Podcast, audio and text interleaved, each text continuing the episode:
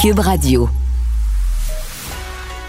Il manie l'idée, la réflexion, la persuasion, le silence. Mario Dumont. Informé, cultivé, rigoureux.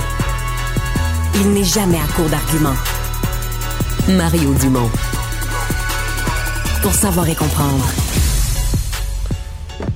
Bonjour tout le monde, bienvenue à l'émission, bienvenue à Cube Radio lundi. Euh, des images qui circulent sur euh, cette euh, intervention policière hier, en fin de semaine en fait, d'un homme en crise auprès d'un homme en crise et quand les policiers se sont approchés. je veux dire, les images sont assez frappantes. Ça nous met pendant quelques secondes un peu dans la peau d'un policier parce que, tu sais, on dit, ah, il faut qu'il intervienne bien, pas trop, pas trop fort, pas trop vite, etc. Mais euh, tu te présentes sur les lieux. Et la première chose qui t'accueille, ce sont des coups de feu. Là, on voit les policiers se, lancer au sol, etc. Et franchement, euh, la, conclusion de cet événement-là, c'est qu'on a, on a réussi à maîtriser l'homme. Euh, donc, on n'a pas été trop vite sur la gâchette on a, bon, les policiers, une fois la situation reprise, reprise en contrôle, euh, ont évité de se mettre à risque. Il y avait une personne âgée avec l'homme en crise euh, qui n'a pas été blessé non plus. Donc, de toutes les manières, on a évité le pire avec un travail très professionnel, beaucoup de sang-froid. des policiers, hein, dans un dans un pays où le sport national, c'est de chialer contre la police, dans un pays où le sport national, c'est de se plaindre. Voilà. On rejoint l'équipe de 100% Nouvelles. LCN. 15h30, c'est le moment d'aller retrouver Mario Dumont. Bon après-midi, Mario. Bonjour. La clause dérogatoire, le premier ministre Justin Trudeau estime qu'il faut euh, encadrer davantage l'emploi de la disposition de la dérogation par euh, les différents gouvernements notamment ceux du Québec, l'Ontario, mais des autres provinces aussi. Et il envisage sérieusement l'idée de, soumettre un renvoi à la Cour suprême du Canada sur la question. Il a maintenu sa position aujourd'hui. On va l'écouter ensemble. Ah, j'ai dit bien souvent que je déplore quand les provinces, quelle que soit la province euh, qui utilise la clause non-obstant de façon euh, préventive pour suspendre les libertés fondamentales sans pouvoir avoir recours à la Cour. Euh, je pense que c'est pas une bonne chose de, faire. Euh, mais évidemment, euh, c'est une position que je prends avec toutes les provinces, mais c'est pas une question de, du fédéral contre les provinces, c'est une question de s'assurer qu'on est là pour défendre les libertés fondamentales de tout le monde. Mario, est-ce qu'il y a eu de l'abus de l'utilisation de cette clause dérogatoire de la part de différentes provinces, selon toi? Ben, il y a eu de... Ça dépend toujours de la position où on se place avec euh, les ce que M. Trudeau appelle les libertés fondamentales, les libertés individuelles. Euh, pour les absolutistes des libertés, ben, il n'est pas question d'imposer à quelqu'un euh, le choix d'une langue ou le choix de la langue que tu vas envoyer ses enfants à l'école, etc. Ou, ou, encore moins la laïcité. Si tu veux porter n'importe quel signe religieux, tu le portes en n'importe quelle circonstance, etc.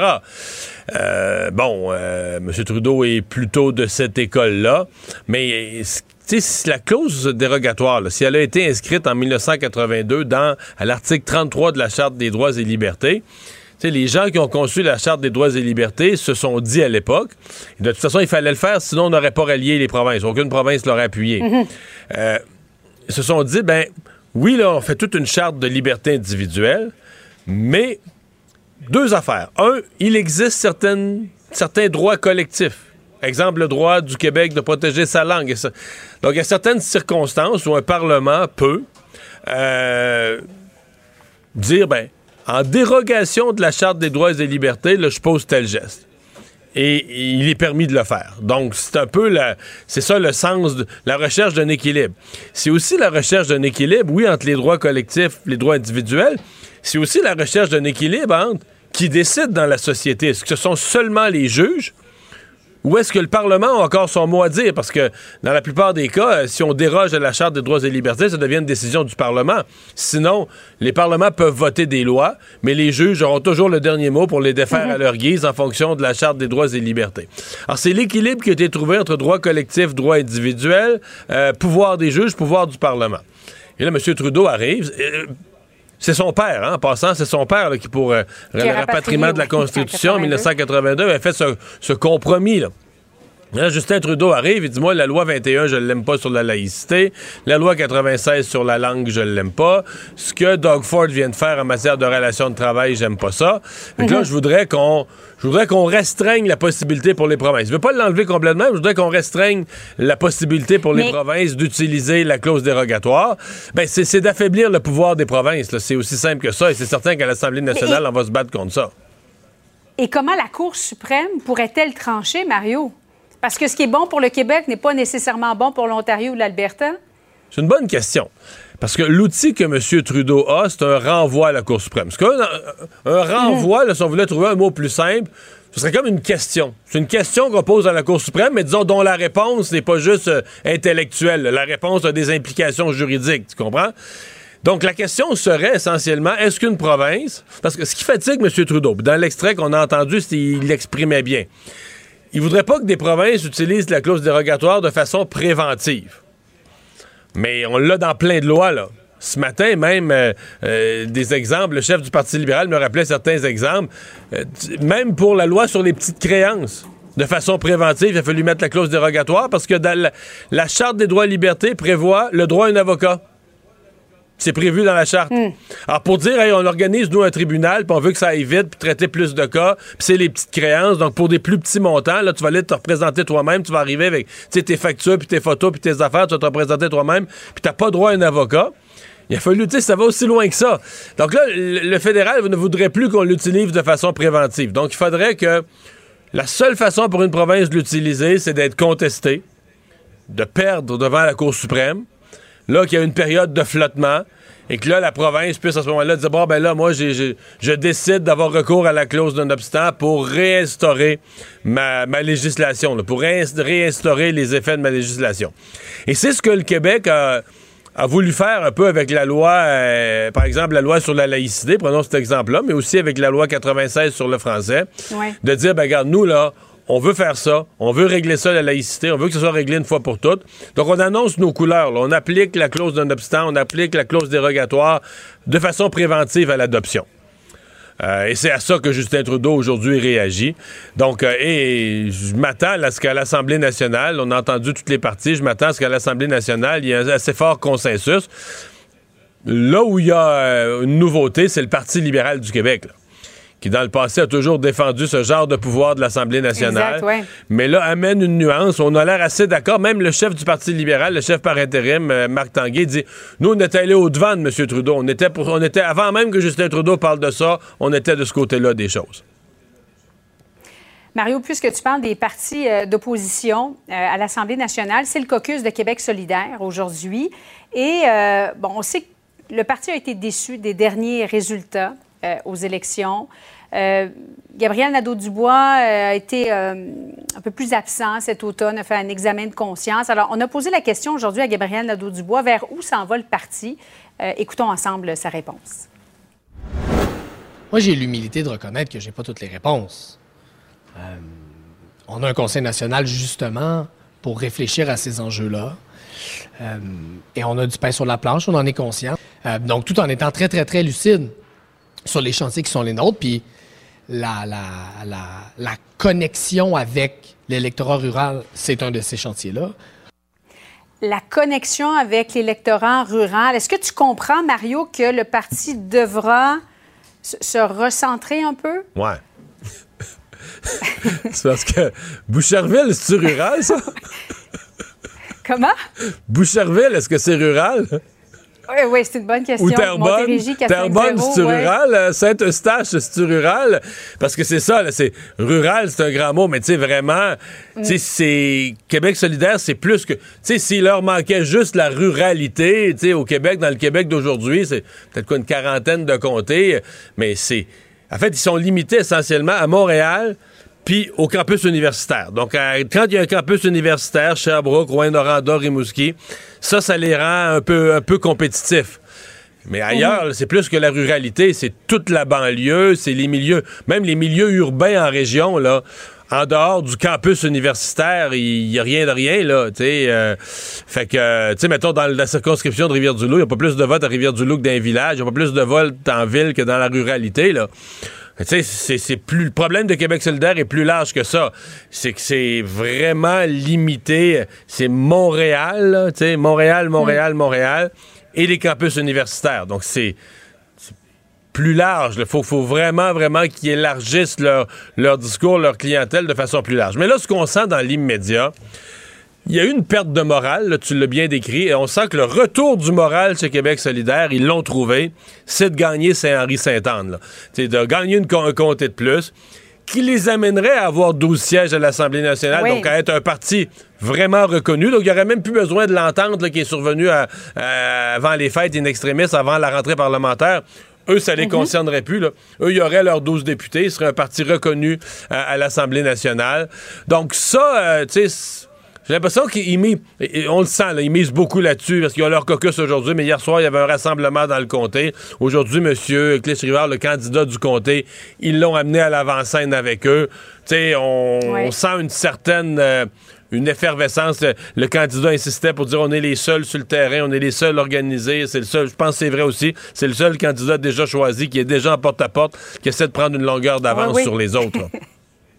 Effectivement. Alors, ce sera intéressant de suivre euh, les futures orientations du parti. Euh, Mario, je voulais absolument qu'on parle de cette jeune femme de 25 ans qui a mis fin à ses jours. Il y a de ça un mois, ses parents sont sortis aujourd'hui. Elle a, elle a pourtant cogné aux urgences à deux reprises, quelques jours avant de s'enlever la vie. Ça ressemble beaucoup à l'histoire d'Amélie Champagne l'automne dernier. Elles avaient besoin d'aide. Elles ont demandé de l'aide, elles sont allées à l'urgence, elles n'ont pas eu d'aide, elles se sont enlevées la vie. Euh, qu'est-ce qu'on doit faire, Mario? Qu'est-ce que Québec devrait faire? Eh, je voudrais bien le savoir. Hein. D'abord, c'est certain que ça. C'est comme une grosse, grosse, un gros avertissement, une grosse alerte que des gens. Écoute, ils sont allés demander de l'aide et dans les heures ou les jours qui suivent, euh, ils posent le geste euh, irréparable. Ah, mais je sais la réponse. Dans les urgences, on va dire, avez-vous vu de quoi ça a l'air ici? Avez-vous vu l'état de débordement? Et des cas de santé mentale, on en a à chaque année des centaines et des centaines et des, voire des milliers. Là. Alors, comment faire pour détecter ceux qui ont besoin d'un petit peu d'aide, puis tu peux venir nous voir un peu plus tard, versus ceux qui sont vraiment en crise? Sincèrement, moi, je n'ai pas cette compétence-là. Euh, est-ce qu'il y a assez de gens qui l'ont? Est-ce qu'on fait assez attention? Euh, mais on peut pas rien faire. Là. Il faut que les gens qui s'y connaissent en cette matière-là mm. euh, s'appliquent à outiller les urgences. Est-ce qu'il faut un outil au tri, etc., plus, plus pointu? Ça n'a pas de bon sens. ça n'a pas de bon sens que dans notre système, les gens... Quand on dit on n'a rien vu venir, la personne n'a pas appelé à l'aide, on a toute la mâchoire décrochée, puis on est triste, mais quand la personne a, appelé à l'aide, et là, on peut pas juste être triste, on doit être aussi... Euh, on doit aussi constater, euh, jusqu'à un certain point, on doit être mhm. indigné de voir que l'aide, la, main est étendue puis que l'aide n'est pas venue. Là. Merci beaucoup, Mario. Bon après-midi à toi. Au revoir. Savoir et comprendre l'actualité. Alexandre Morand-Villouellette. Alors, Alexandre, l'armée canadienne qui vient de faire une importante annonce. Oui, un porte-parole des forces armées qui a indiqué qu'il y avait eu un processus d'examen, finalement, qui n'a pas donné lieu à aucune mesure administrative. Dans le cas du major général Danny Fortin, on conclut donc qu'il n'avait pas commis d'inconduite sexuelle. Tout ça après qu'il ait été acquitté, bien évidemment, d'agression sexuelle en décembre dernier devant la Cour du Québec.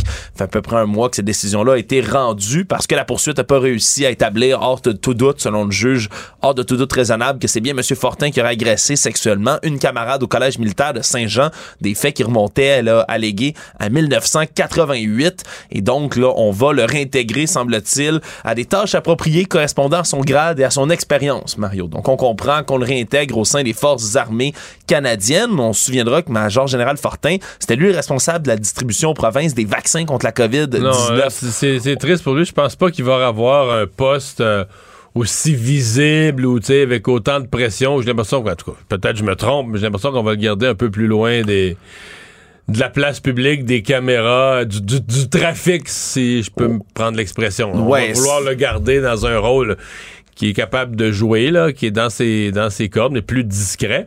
Mais est-ce que lui, parce que, est-ce que cette histoire-là est finie? Est-ce que lui va vouloir d'une manière ou d'une autre réparation? C'est quand même tout un hiatus dans sa carrière. Là, hein? Oui, ça se pourrait, surtout que lui a soutenu dans une poursuite en cour fédérale qu'on l'avait suspendu ses fonctions après une ingérence politique. C'est ce que lui a toujours clamé, qu'il n'y avait pas eu de procédure régulière. Le gouvernement a nié tout ça, bien évidemment. Mais si, euh, si le major général Fortin décide après ça là, de de tenter de chercher réparation, mais ça se pourrait que ça arrive. Donc, c'est peut-être pas un cas qui est complètement fermé, mais pour euh, l'armée canadienne, eh bien, le major général Fortin est innocent. Merci. Mario Dumont. Rationnel et cartésien, il peut résoudre n'importe quelle énigme les yeux fermés. Ce début d'année, les partis se préparent déjà pour la rentrée parlementaire à Québec. Il y a toutes sortes d'annonces. En fin de semaine, Éric Duhem faisait des annonces de réorganisation de son parti. Mais il y a le Parti québécois aussi qui l'a fait avec une nomination aujourd'hui. On annonce la nomination d'une une nouvelle porte-parole. Une porte-parole qui va porter le message du parti, mais sans être élu. Évidemment, le Parti québécois n'a que trois élus euh, qui en auront plein les bras à l'Assemblée nationale. C'est l'ancienne députée de Gaspé, Mégane Perry-Melançon, qui est avec nous. Bonjour. Bonjour, M. Dumont. Bon, expliquez-nous ça, votre, euh, votre rôle. Est-ce qu'on peut être porte-parole sans être élu? ben, c'est une formule assez inusitée. Oui, euh, on a un chef, Paul Saint-Pierre Plamondon, qui aime bien faire les choses autrement, faire la politique différemment. Je pense qu'on en a encore un très bon exemple aujourd'hui. Euh, ça fait quelques semaines qu'on se penche sur cette, cette création de poste qui est vraiment, faut le dire, là, unique qui a été euh, spécifiquement créé finalement pour moi euh, avec le bagage acquis à l'Assemblée nationale en contexte pandémique, avec beaucoup de responsabilités parce qu'on était déjà un petit caucus de 2018 à 2022. Alors, on voulait pouvoir continuer à mettre ces connaissances-là, ces expériences-là à profit. Et moi, ben, ça me fait grandement plaisir de retrouver mes collègues du Parti québécois, les trois députés à l'Assemblée nationale, mais dans un autre, dans une autre formule qui va me permettre de faire du travail terrain, de la représentation et de porter la voix du Parti québécois, mais également de prendre le pouls terrain dans les, euh, dans les, auprès des groupes de la société civile et autres. Donc, c'est, mais, vous, c'est comme un. C'est pas comme vous êtes un exécutif de parti bénévolement. C'est comme un emploi. Vous allez être rémunéré à l'Assemblée nationale avec un titre, comme vous le dites, unique, inusité, là, mais de, de porte-parole, avec un mandat officiel. Quand vous allez parler, c'est officiellement titre de porte-parole du parti. Oui, mais il faut, faut, le dire, c'est vraiment un emploi euh, rémunéré par le Parti québécois. Alors, euh, c'est pour ça là, que c'est vraiment euh, la permanence qui sera mon, mon, lieu de travail et je vais être basée majoritairement à Montréal où se trouve OK, donc à partir de la permanence de, Montréal. l'action politique. mais, ça va vous amener quoi dans toutes les ben, régions? À, l'occasion. Oui, on souhaite vraiment ponctuellement aller faire de la représentation aussi dans les différentes régions du Québec. Euh, que je connais quand même bien le dossier du développement régional aussi que j'ai porté. Et puis, c'est important pour moi de vraiment continuer à, à, prendre, à défendre les grands enjeux des régions. Et souvent, ben, les groupes sont basés, euh, sont concentrés à Montréal. Alors, je pense que ça va être possible de le faire. Euh, et de le faire aussi. Donc, pour moi, c'est un nouveau défi, mais qui est dans la continuité des dernières années, la titre de député, euh, ex-député du comté de Gaspé. Est-ce que, parce que si vous faites des rencontres, que ce soit en région ou à Montréal, euh, vous allez en sortir parce que les gens ont toujours euh, quelque chose là, qui va pas, qui voudrait améliorer, donc des dossiers. Euh, est-ce que vous allez aussi servir de relais avec les, élus pour ramener, un peu comme un effet entonnoir, ramener ces dossiers-là vers les parlementaires? Oui, absolument. Je pense que ça va être une grande partie du travail, justement, de nourrir, d'alimenter euh, les trois élus euh, qui vont siéger souvent à l'Assemblée nationale, on sait qu'on est vraiment sollicité de toutes parts quand on est euh, député et souvent ça peut même être des événements qui sont au même moment que l'Assemblée nationale siège, donc ça devient difficile avec un nombre plus restreint d'élus. De faire ce même travail-là que, par exemple, une opposition officielle qui a un porte-parole pour chaque dossier, donc un vis-à-vis des ministres qui forment le gouvernement. Alors moi, ça va être vraiment là un peu de, de garder ce, ce contact de proximité avec les groupes, euh, d'entendre leurs préoccupations et de les porter à l'Assemblée nationale euh, auprès de mes collègues, mais aussi de faire l'inverse, c'est-à-dire de porter euh, les grandes orientations du parti, continuer à faire la promotion de l'indépendance du Québec. Et je pense que d'avoir une voix de plus pour faire ce travail-là, ce ne sera pas, ce ne sera pas trop en fait. Hmm. Comment, euh, comment vous envisagez votre, euh, votre rôle auprès des militants? Dans, le fond, ma question, c'est un peu quand vous allez débarquer, je sais pas, vous faites une tournée, vous débarquez en Abitibi-Témiscamingue, euh, vous faites rencontrer la presse locale, rencontrer quelques organismes. Est-ce que vous allez aussi faire des assemblées, faire une espèce d'animation de la vie militante dans la région à l'occasion de votre passage? Ben, c'est ça la beauté de la chose avec le Parti québécois qui a des antennes déjà dans les 125 circonscriptions avec des présidents. On est justement en train de faire là, nos assemblées générales annuelles jusqu'au mois de février. Donc, il y aura des, des, des, des, voix aussi qui viennent de chacune des circonscriptions. Et moi, évidemment que quand on va faire du terrain, des déplacements dans ces régions-là, ben on va euh, garder une antenne, là, évidemment, avec tous nos militants. Et c'est pour ça que c'est bien euh, reçu aussi de leur part. Là. Je, regarde un peu comment sort la nouvelle. Puis aujourd'hui, les gens sont très satisfaits de voir un visage qu'ils ont côtoyé dans les instances, euh, une personne aussi qui vient de des régions, qui connaît euh, cette sensibilité-là qu'on doit avoir aussi en politique et ben, de, voir aussi une jeune femme déjà impliquée qui revient, ça envoie, je pense, le bon message à nos militants de, de, de démontrer, comme Paul le disait, qu'il n'y a pas seulement trois élus, mais il y a tout un parti derrière, des gens qui travaillent très fort pour la cause. Et là, ben, on ajoute justement là, une carte de plus à notre, à notre jeu. Hmm. Vous, euh, est-ce que ça veut dire que là, vous venez travailler à permanence à Montréal? Est-ce que ça veut dire que vous, vous n'aurez plus Gaspé comme euh, port d'ancrage? Euh, je demeure, j'aurai des deux, deux, un pied à et un troisième à Québec, mais ça, je pense que c'est le travail que, que je faisais déjà d'être en déplacement assez régulièrement. Donc, euh, moi, c'est important quand même, puis je suis contente que vous posiez la question de continuer mon engagement auprès de la Gaspésie, auprès des gens que j'ai côtoyés ces quatre dernières années-là. Donc, euh, ça faisait partie Parce que vous vous excluez pas, vous, comprenez que ma question était vlimeuse, vous excluez pas de revenir comme candidate dans Gaspé dans, dans quatre ans, là? Non, je le dis avec fierté puis avec euh, franchise là que l'intention, l'intérêt est encore là pour un retour sur la scène politique et c'est dans cette optique-là évidemment que je reste très mm. impliquée puis qu'on mm. tente d'aller de garder cette visibilité là puis de, poursuivre le travail mon engagement politique c'est le domaine qui me passionne puis euh, j'aurais pas pu faire autrement là que d'accepter cette belle offre euh, du mm. Parti québécois euh, vous avez été déçu du, résultat de l'élection parce que on, savait que c'était serré en Gaspésie entre la, la, la CAQ et le PQ. votre collègue aux îles de la Madeleine, lui, en a eu juste assez pour passer. Vous, il en a manqué juste un petit peu. Vous avez été déçu? Ah oui, c'est une grande déception le jour de l'élection, après tout ce travail-là. Puis, euh, je dirais que ça faisait quatre ans qu'on tentait de consolider ces acquis euh, de 2018, puis on savait que ce serait pas facile parce que on, voyait que les gens étaient quand même plutôt satisfaits de la gestion de la pandémie et que c'était euh, difficile de faire valoir tout le travail qui n'a pas été fait à travers aussi la gestion de la pandémie par la CAC. Donc, euh, je pense que là, le, les gens vont peut-être être un peu plus euh, à l'écoute aussi de, la gestion dans le système de la santé, la hausse du coût de la vie. Il y a des gros enjeux encore à, à, gérer pour le gouvernement du Québec. Et c'est là qu'on va pouvoir vraiment faire valoir les intérêts, les valeurs du Parti québécois. Donc, le travail, pour moi, il, il, continue. Puis euh, la, position dans laquelle on se trouve, pour moi, est tout à fait différente de euh, l'élection de 2018.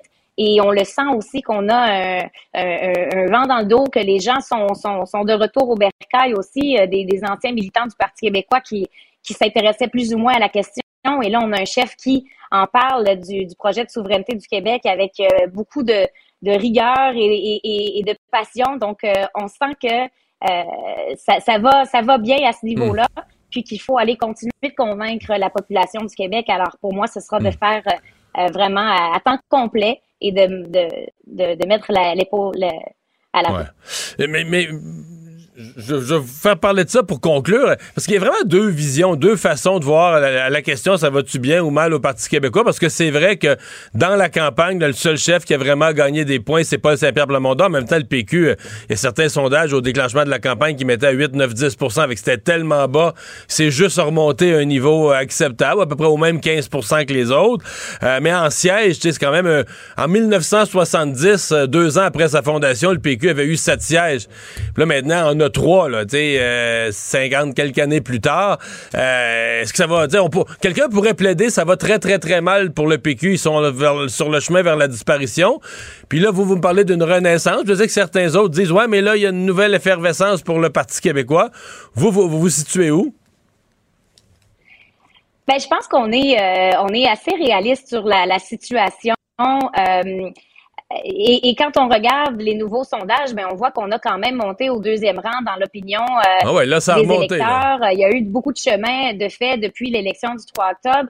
Et, surtout le post-mortem qui a été fait à Drummondville avec tous les candidats qui avaient encore envie de s'engager. On en avait quand même une grande majorité qui était sur place puis qui avait envie de continuer. Donc, on ne sent pas une amertume de cette élection-là, ce qui aurait pu être le cas, comme vous le dites, avec le nombre de sièges qu'on a euh, été chercher mais c'est tout à fait le contraire qu'on sent dans l'implication, la volonté de continuer euh, dans nos rangs. Euh, donc, pour moi, il y a vraiment euh, quelque chose qui, qui donne de l'espoir autant aux militants que à nos trois mousquetaires de l'Assemblée nationale. Puis là, ben, je suis contente de pouvoir le vivre de l'interne parce que je, je suis l'ajout politique depuis l'octobre dernier avec autant d'intérêt. Puis j'aurais aimé embarquer dans la dans l'arène à l'Assemblée nationale. Ce sera pas le cas et je suis, j'en suis tout à fait consciente. Pas, euh, ce n'est pas de dédoubler le travail qui va se faire dans le comté de Gaspé non plus. Je pense que ça, c'est important de mentionner. Ça va être un travail de représentation euh, sur les dossiers nationaux, d'être en contact avec les médias aussi, puis de, euh, de, de, de, vraiment être une, une voix additionnelle là, à la belle équipe qu'on a déjà sur place et qui font un travail remarquable depuis leur entrée là, dans cette nouvelle législature. Fait que là, pour nos gens à la télé qui font les bandeaux, là, ça va être quoi votre titre officiel là, dorénavant? Porte-parole? C'est-tu juste ça? Porte-parole Parti québécois? Ce sera peut-être redéfini, mais, pour, euh, mais je vous dirais que là, c'est porte-parole du Parti québécois auprès de la société civile et des médias. Merci beaucoup d'avoir été là. Bonne chance. Au revoir. Merci beaucoup. À bientôt. Mégane Perry, Melançon. Banque Nationale est fière de vous offrir ce commentaire économique. Propulsez votre entreprise avec les solutions bancaires et les conseils d'experts en PME. Avec la Banque Nationale, vous êtes en affaires. Visitez bnc.ca entreprise.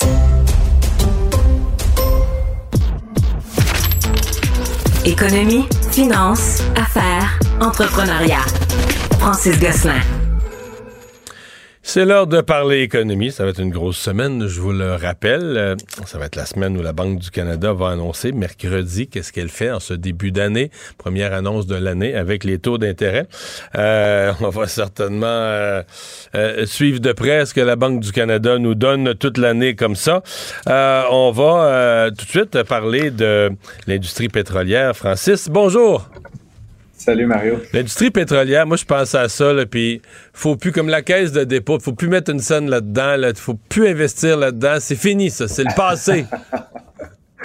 c'est le passé euh, à, 37% d'augmentation du prix de l'action de Suncor. Euh, j'aurais voulu euh, en acheter un petit peu début, ah. début 2022, je te dirais. moi je l'ai acheté en, à 2021. Ah, ben c'était très bon aussi. euh, non, ceci dit, ben oui, donc le prix de l'action a, explosé l'année dernière. On l'avait un petit peu anticipé, mais là, c'est euh, un, article dans le Journal de Montréal qui m'a mis la puce à l'oreille. En fait, si on compare toutes les différentes euh, entreprises, vraiment dans toute la chaîne de valeur, par commencer à l'exploitation, le raffinage et, jusqu'à la distribution finale, les, profits là, sont, absolument faramineux dans toute la chaîne de valeur. c'est sûr qu'évidemment, le prix qui a été très élevé pendant une bonne partie de l'année en raison Ouais, ben, le, prix de, le prix du brut, Qui, qui, était pas tellement, qui était pas tellement explicable par des, des phénomènes d'offres et de demande locales autant que par le conflit en Russie. Euh, bon, évidemment, la, mars, avril, mai, le baril a été euh, entre 100 et 120. Il m'a dire à ce prix-là. Euh, eh, Exactement. C'est quand tu étais rentable à 60 pièces le baril avant, puis tout à coup il est à 120 pour des raisons extérieures qui augmentent pas vraiment tes coûts de production significativement. Ben, c'est sûr que tu imprimes le cash là. Exactement. Puis ça s'est, dans le fond, par un peu un effet de cascade, ça s'est traduit par des bénéfices excédentaires pour vraiment les entreprises du secteur. Euh, on parle de des augmentations là, de profits de l'ordre de comme 250% Mario. Là, donc, c'est comme multiplié par presque 3. et puis, c'est vraiment, évidemment, phénoménal que, ultimement, ça s'est ça a été payé par qui? Ben, par les consommateurs là, en, bout de piste, là, euh, donc vous et moi. Euh, donc, c'est euh, évidemment plusieurs politiques qui ont appelé pendant l'année à se pencher un petit peu là-dessus, mais il ne semble pas y avoir autant de, de, de collusion ou de, d'effet de, cartel que le simple, la simple conséquence de ces variations-là très importantes. Non, mais tu sais, je faisais des farces, Francis. moi, là, tu sais, mettons, à l'Assemblée nationale, les, les politiciens qui disaient à la caisse de dépôt de pas investir dans le pétrole, puis tout ça, ben, à cause pour la, pour des questions morales et environnementales. Personnellement, je trouve ça totalement immoral. Je trouve ça épouvantable. Euh, c'est pas de dire que la Caisse devrait encourager à produire plus de pétrole. On le sait qu'on sort du pétrole, puis la Caisse doit, doit investir pour des raisons évidentes dans les énergies vertes aussi. Mais comment demander à la Caisse, moi, c'est mon fonds de pension. Moi, je paye de la RRQ, là. Mais moi, je paye, mettons, je vais payer l'essence 2 piastres le litre pendant un bout de temps de l'année, là. Il faut pas être, faut pas être un génie pour savoir que les compagnies vont faire des profits. Le, prix du baril a monté, a explosé. Pourquoi le, détenteur, pourquoi le détenteur de nos fonds de pension publics, là, ne pourrait pas être actionnaire des compagnies qui vont profiter du, du baril qu'on paye plus cher? Tu sais, ça n'a pas de bon sens au nom d'une idéologie à côté, l'environnemental, mais ça n'a pas rapport. Quelqu'un va, les, quelqu'un va les détenir, ces actions-là. C'est pas la caisse, c'est un autre. Sais, il y, a un côté. À un moment donné, si c'est illégal, le pétrole, ne demande pas à la caisse de dépôt de plus acheter d'actions. Ferme les stations-service. T'es un gouvernement, t'as des couilles. Ferme toutes les stations-service. Dis le pétrole, on n'en veut plus. Mais là, la caisse n'achètera plus d'actions. Mais tu vois, ça n'a pas de bon sens d'agir par ce bout-là, de dire, ah non, c'est légal, il y en a partout, il y a des stations-service à tous les coins de rue. Tout le monde en achète, la population en achète pour des milliards. Puis les compagnies qui détiennent ça, ah, on va laisser les profits à d'autres. Nous autres, notre caisse de dépôt, on ne prendra pas au nom de la morale. C'est pas.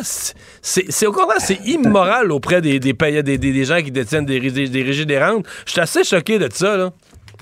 Oui, effectivement. Puis euh, c'est dit, écoute Mario, puis euh, je, je, te soutiens dans, ta colère. T'inviteras Charles pour venir t'en parler. Ah ben non, mais lui il est victime là-dedans. Il va me dire blablabla, l'environnement, la transition, puis tout ça.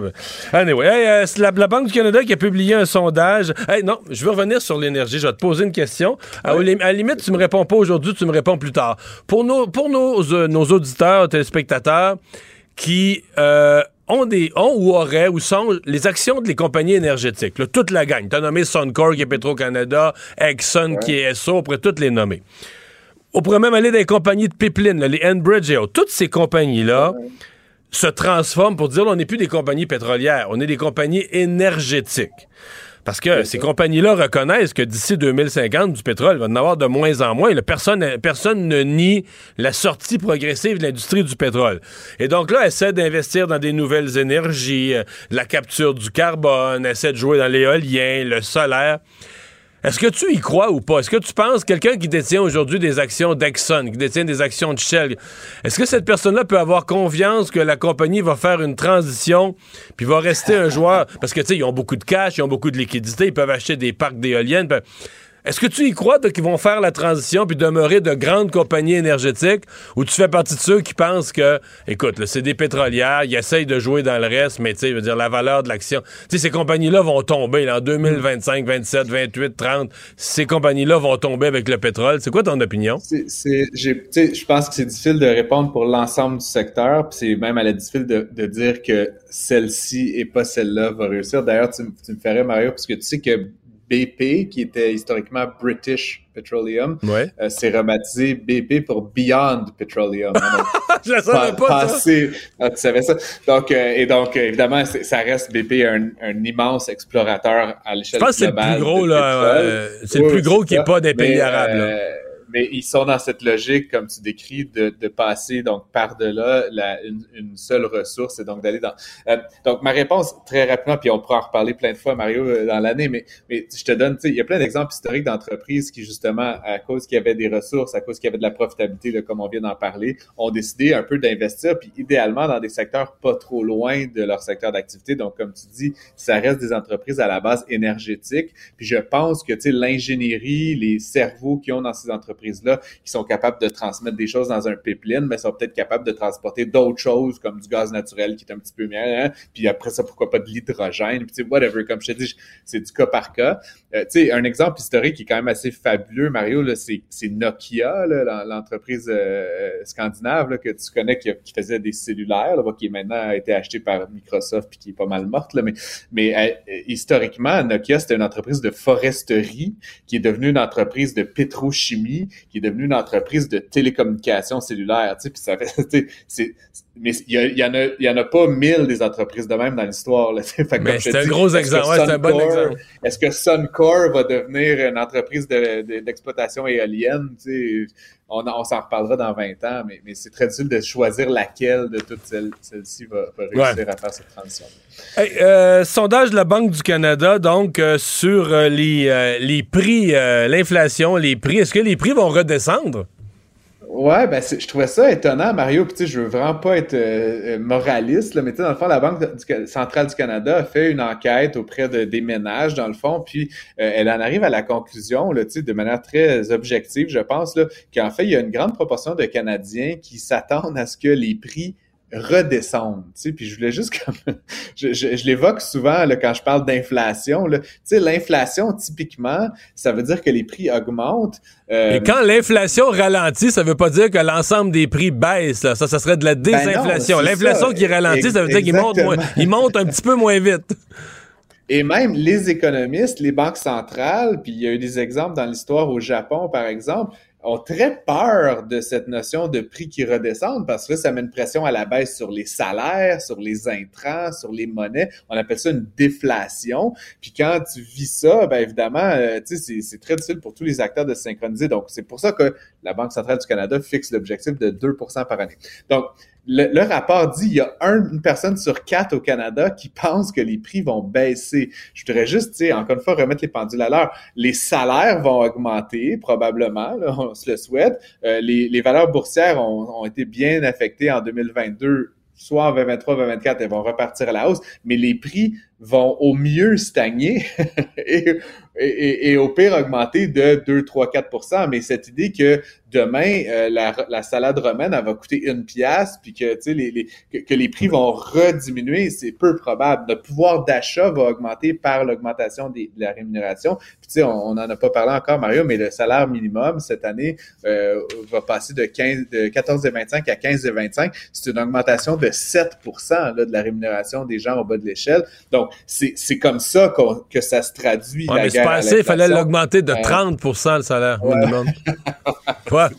ça, c'est pour une autre fois. À 18 de l'heure, tu, vas me dire, Mario, c'est ça?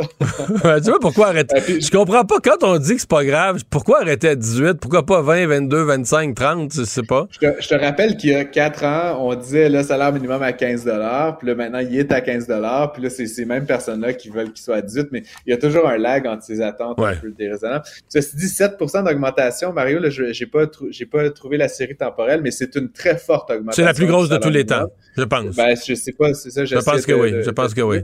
Euh, c'est une très importante hausse. Donc, encore une fois, c'est parce que les gens à toutes les échelles, mais notamment au bas de l'échelle, vont gagner 7% qui vont regagner du pouvoir d'achat. Puis maintenant que la plupart des biens et services coûtent 5, 6, 7% plus cher à cause de l'inflation, ben, ils vont maintenir et rattraper cet effet-là de l'inflation grâce au salaire minimum. Encore une fois, c'est très, très peu probable, c'est ce que tous les économistes disent, que les prix diminuent par rapport à ce, nouvel, ce nouveau benchmark euh, post-inflation qu'on a atteint euh, au cours de l'année 2022.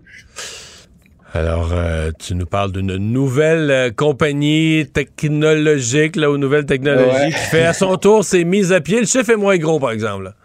Ben, c'est ça, puis c'est intéressant, Mario. J'ai trouvé en fin de semaine, tu sais, moi, dans mes temps libres, je, je regarde des tableaux euh, économiques, là, tu peux C'est bien ça. t'imaginer.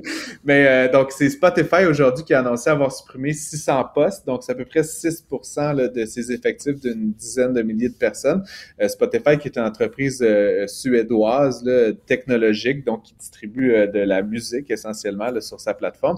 Et donc, le tableau dont je te parle, Mario, c'est vraiment intéressant. Ça montre vraiment tous les licenciements Google, Meta, Microsoft, Amazon, Salesforce, vraiment tous les acteurs et le nombre d'employés et surtout la proportion que ça représente de, leur, de leurs effectifs totaux.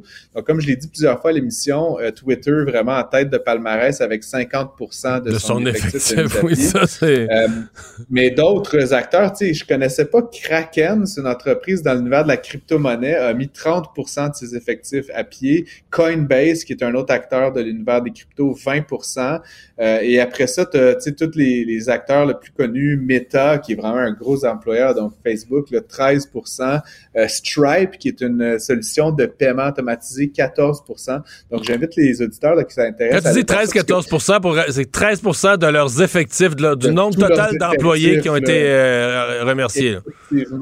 Et donc, j'ai fait la somme de tout ça. Ça donne à peu près 240 000 personnes dans l'univers de la technologie là, qui ont perdu leur emploi euh, aux États-Unis dans les derniers six mois. Donc, c'est quand même, c'est quand même pas un super bon euh, temps là, pour être euh, pour être dans cet univers-là. Mais comme je l'ai expliqué plusieurs fois, quand tu as travaillé chez Google, en général, c'est pas trop difficile de se replacer après là, dans un autre emploi. Simplement, ça va peut-être un petit peu atténuer la pression à la hausse sur les salaires là, dans l'univers des technologies et donc donner un break aussi aux autres entreprises qui cherchent à embaucher ces talents-là pour euh, des, usages un petit peu plus réguliers. Merci Francis, à demain. Merci, à demain. Mario Dumont. Probablement capable de vous battre à n'importe quel jeu de société tout en débattant des enjeux de société. L'exercice lui-même Mario Dumont. va faire sortir plus de vérité sur ce qui s'est véritablement passé à ce moment-là. Gérez donc ça, s'il vous plaît. Isabelle Maréchal. C'est parce qu'à un moment donné, si on paye pas tout de suite, on va payer tout à l'heure. La rencontre, Maréchal Dumont. Bonjour Isabelle. Bonjour Mario. Alors, des chiffres euh, pas trop rassurants sur l'épreuve de français des élèves de secondaire 5, euh, des taux d'échec. On n'a pas encore, euh, c'est ce qu'on a, c'est pas un résultat pour tout le Québec. C'est une première compilation sur un certain nombre de centres de services scolaires, mais ce qu'on y voit, c'est des baisses de réussite entre 10, 20, puis même dans le cas de, dans le Bas-Saint-Laurent, on a même un moins 30 Exactement. C'est assez impressionnant. Puis en même temps, ben, c'est l'espèce de vieux euh, thème qui revient euh, implacablement chaque année depuis plusieurs années. Et, euh, et c'est vrai que les taux d'échec de l'épreuve de français au secondaire font jaser depuis tellement longtemps qu'on se dit comment ça se fait qu'on n'a pas déjà véritablement parti un chantier, un vaste chantier là-dessus. en même temps, tu sais, en même temps, il y a ça, on se désole de ces résultats, même s'ils ne sont pas nouveaux, ils, se ils se confirment, toutefois, ils sont cimentés. Puis en même temps, ben, on voit les, enseignants qui, eux, disent Regardez, c'est peut-être nos méthodes d'évaluation. Là, en plus, après deux ans de pandémie, les profs nous ont dit il y a quelques jours, il faut absolument qu'on euh, qu'on laisse tomber les pourcentages au profit d'une évaluation beaucoup plus générale, c'est-à-dire euh, la maîtrise des compétences. Bon, tu sais, bien réussi, moins bien réussi. Mais là, la compétence, je vais te la résumer le plus platement du monde, là. Vas-y donc. Mais c'est savoir écrire. À un moment tu sais, dans la vie, tu sais écrire ou tu sais pas écrire. Puis je mets dans savoir écrire deux composantes savoir écrire, donc un texte, organiser une pensée. Là, tu veux dire une chose, puis ça sort sous forme de phrase avec euh, sujet, verbe, complément, puis une logique, puis quelqu'un d'autre te lit, puis comprend exactement qu'est-ce que tu veux nous dire. Puis la deuxième partie, ben c'est l'écriture des mots, l'orthographe des mots, la grammaire, l'accord, etc., le bon accord des verbes, etc. Et euh, parce que ça, l'épreuve de français, les jeunes font ça avec euh, les outils en main, le dictionnaire à côté, la grammaire au besoin. Que, je déduis de tout ça, c'est qu'on est au point où on sait plus écrire du tout. En fait, même avec un dictionnaire, on, on, sait même pas assez écrire pour se douter où est-ce qu'ils sont peut-être nos petites fautes ou nos petites incertitudes. On n'est pas capable d'identifier ça. malgré, malgré quand même, faut le rajouter, tous les logiciels qui existent et qui nous permettraient de bien maîtriser les documents. Là-dessus, écoute, moi, je travaille dans l'écriture au quotidien avec des collègues, puis je me rends compte, je me rends compte de ce que tu viens de dire. Euh, même moi, par moment, il faut que je me relise. Je me dis, attends, comment ça s'écrit? Tu sais, il y a, y a, comme on est tellement dans le virtuel qu'on finit par oublier certaines euh, certaines règles de base. Puis il y a aussi le fait que je pense que le niveau, moyen dans, dans, les dans les médias en général, le niveau moyen de la qualité du français écrit et parlé, on pourrait longtemps, tu, tu parles de français écrit, mais on pourrait parler du français parlé. Euh, J'aurais de la misère à blâmer les médias. Je pense pas que les jeunes de non, mais secondaire pas que les médias, c'est un exemple que je te donne. Il y, a les médias, mais il y a, tout dans tous les, les aspects. Regarde l'éducation, on regarde à l'école. Euh, Aujourd'hui, les profs vont tutoyer les étudiants, les élèves. C'est, euh, alors, tu prends ton petit cahier, ils sont en maternelle, en première année, deuxième année, puis on leur dit, alors, le petit ami, euh, tu sais, il y a des, une façon de parler à l'école et d'enseigner aussi qui, a aussi participé à tout ça, je pense. Je pense qu'un un courant, un mouvement, puis la virtualité de l'éducation de plus en plus, mais, mais en même temps, j'ai envie de te dire, ça évolue. chaque fois qu'on parle de la qualité du français, il y a quand même des gens qui nous rappellent qu'il y a 100 ans, au Québec, euh, il, y a toute une catégorie de, travailleurs, d'ouvriers qui, qui savaient pas écrire, qui ne maîtrisaient pas du tout la langue parlée et, encore moins écrite. Alors aujourd'hui, on dit bon, il y a un Québécois sur deux qui est pas capable de lire un texte compliqué. Oui, c'est inquiétant. Et puis, quand on regarde les taux d'échec de, nos, de nos élèves au secondaire 5, tu dis oui, effectivement, très inquiétant. Une fois qu'on a constaté qu'on est tous inquiets, qu'est-ce qu'on fait? Et là, il y a quelque chose qui fait beaucoup jaser en ce moment. Puis moi, je m'intéresse beaucoup à tout ce qui est intelligence artificielle parce que moi, j'aime bien tout ce qui nous permet de. Je regarde ce qui fait évoluer un peu la société. Puis je pense qu'Internet, tu conviendras avec moi, ça nous a fait évoluer. En tout cas, ça nous a amené ailleurs c'est une technologie révolutionnaire. Là, on dit que l'une des nouvelles technologies révolutionnaires, c'est la fameuse application chat GPT ou GPT-3. Et c'est carrément une, application d'intelligence artificielle qui permet de créer des textes, de générer des textes écrits euh, et des codes. Hein, ça génère toutes sortes de choses. C'est vraiment un modèle de traitement de langage naturel. C'est-à-dire que ça, c'est évidemment un ordinateur, donc c'est une intelligence artificielle. Bon, on dit c'est une expression parce que dans le fond, c'est pas une vraie intelligence, c'est un robot qui, a été ça créé fait peur un peu. hein? C'est un, un robot, faut s'en souvenir. ça fait peur un peu. C'est, ben, ça, moi, personnellement, ben, écoute, il y a plusieurs façons de le voir. Il y a deux façons. Il y a toujours deux postures, ou si t'es pour ou t'es contre, ou tu vas avec ou t'es réfractaire. Non, on peut trouver que c'est extrêmement préoccupant. Ou au contraire, on peut trouver que c'est stimulant. il y avait un article dans le Journal de Montréal aujourd'hui où on disait Oh, faites attention parce que là, il y a des profs qui disent Ouais, mais là, euh, il y en a qui deviennent bien malins, là, tu sais, des, euh, ceux qui, plagient. Euh, il y a des étudiants au Cégep puis à l'université qui s'en servent. Moi, j'ai vérifié avec mes enfants, avec mes filles, pour savoir si elles étaient au courant de ChatGPT, elles connaissent effectivement des des, collègues d'école qui s'en servent. Elles me disent toutefois, ouais, attention, on croit pas trop à ça, ça reste pas fiable. Et c'est ce que disent aussi les experts en intelligence artificielle, euh, qui le voient comme une une aide pour traiter des tâches répétitives qui n'ont pas de valeur ajoutée. Tu comprends? Et ça, c'est là où je trouve qu'il faut le voir comme quelque chose, au contraire, pas, préoccupant, on peut se préoccuper, mais plutôt stimulant. Euh, ça a été euh, lancé, cette fameuse application ChatGPT par euh, OpenAI, qui est une, je te surprendrai pas en te disant qu'il y a du Elon Musk derrière ça. C'est vraiment une, entreprise spécialisée en recherche en, intelligence artificielle avancée. Ça a été fondé il y a huit ans, donc par Musk, par Sam Altman aussi, qui est derrière Airbnb, DoorDash, Dropbox, Twitch. Euh, depuis en 2019, il y a Microsoft qui a mis un milliard de dollars qui s'est rajouté au un milliard qu'avaient mis euh, Musk et Altman pour euh, lancer OpenAI. Et, et, et aujourd'hui, tu vois, aujourd'hui, là, en ce moment même, tu essaies d'aller sur l'application ChatGPT, ça te dit. Il y a trop d'utilisateurs, j'ai essayé. Exact. ça dit ChatGPT is at capacity right now. C'est comme, il y a trop de monde dessus, tout le monde veut s'en servir. C'est un gros affaire. Écoute, en, en cinq jours, quand ils l'ont lancé, il y a eu plus d'un million d'inscriptions. Tu sais, ça te fait, la ça te traduit des textes, ça te génère des codes. Euh, non, mais ce qui est fou, c'est que ça peut générer un texte. Tu vas poser une question. Puis je comprends ce que tu dis. Il faut que tu poses une question simple, mais tu sais, euh, comment s'est terminée la Deuxième Guerre mondiale? Moi, je l'ai pas essayé encore. Puis semble-t-il que là, ça part à t'écrire un texte. Là. Écoute, moi, j'ai vérifié. Je suis allée. Il y a beaucoup de gens qui l'ont testé. Il y a beaucoup de blogueurs euh, techno ou des spécialistes, des experts, blogueurs en intelligence artificielle euh, que je suis euh, de façon régulière, puis qui sont allés tester ChatGPT, puis vont même le reconnaître. C'est vraiment poussé.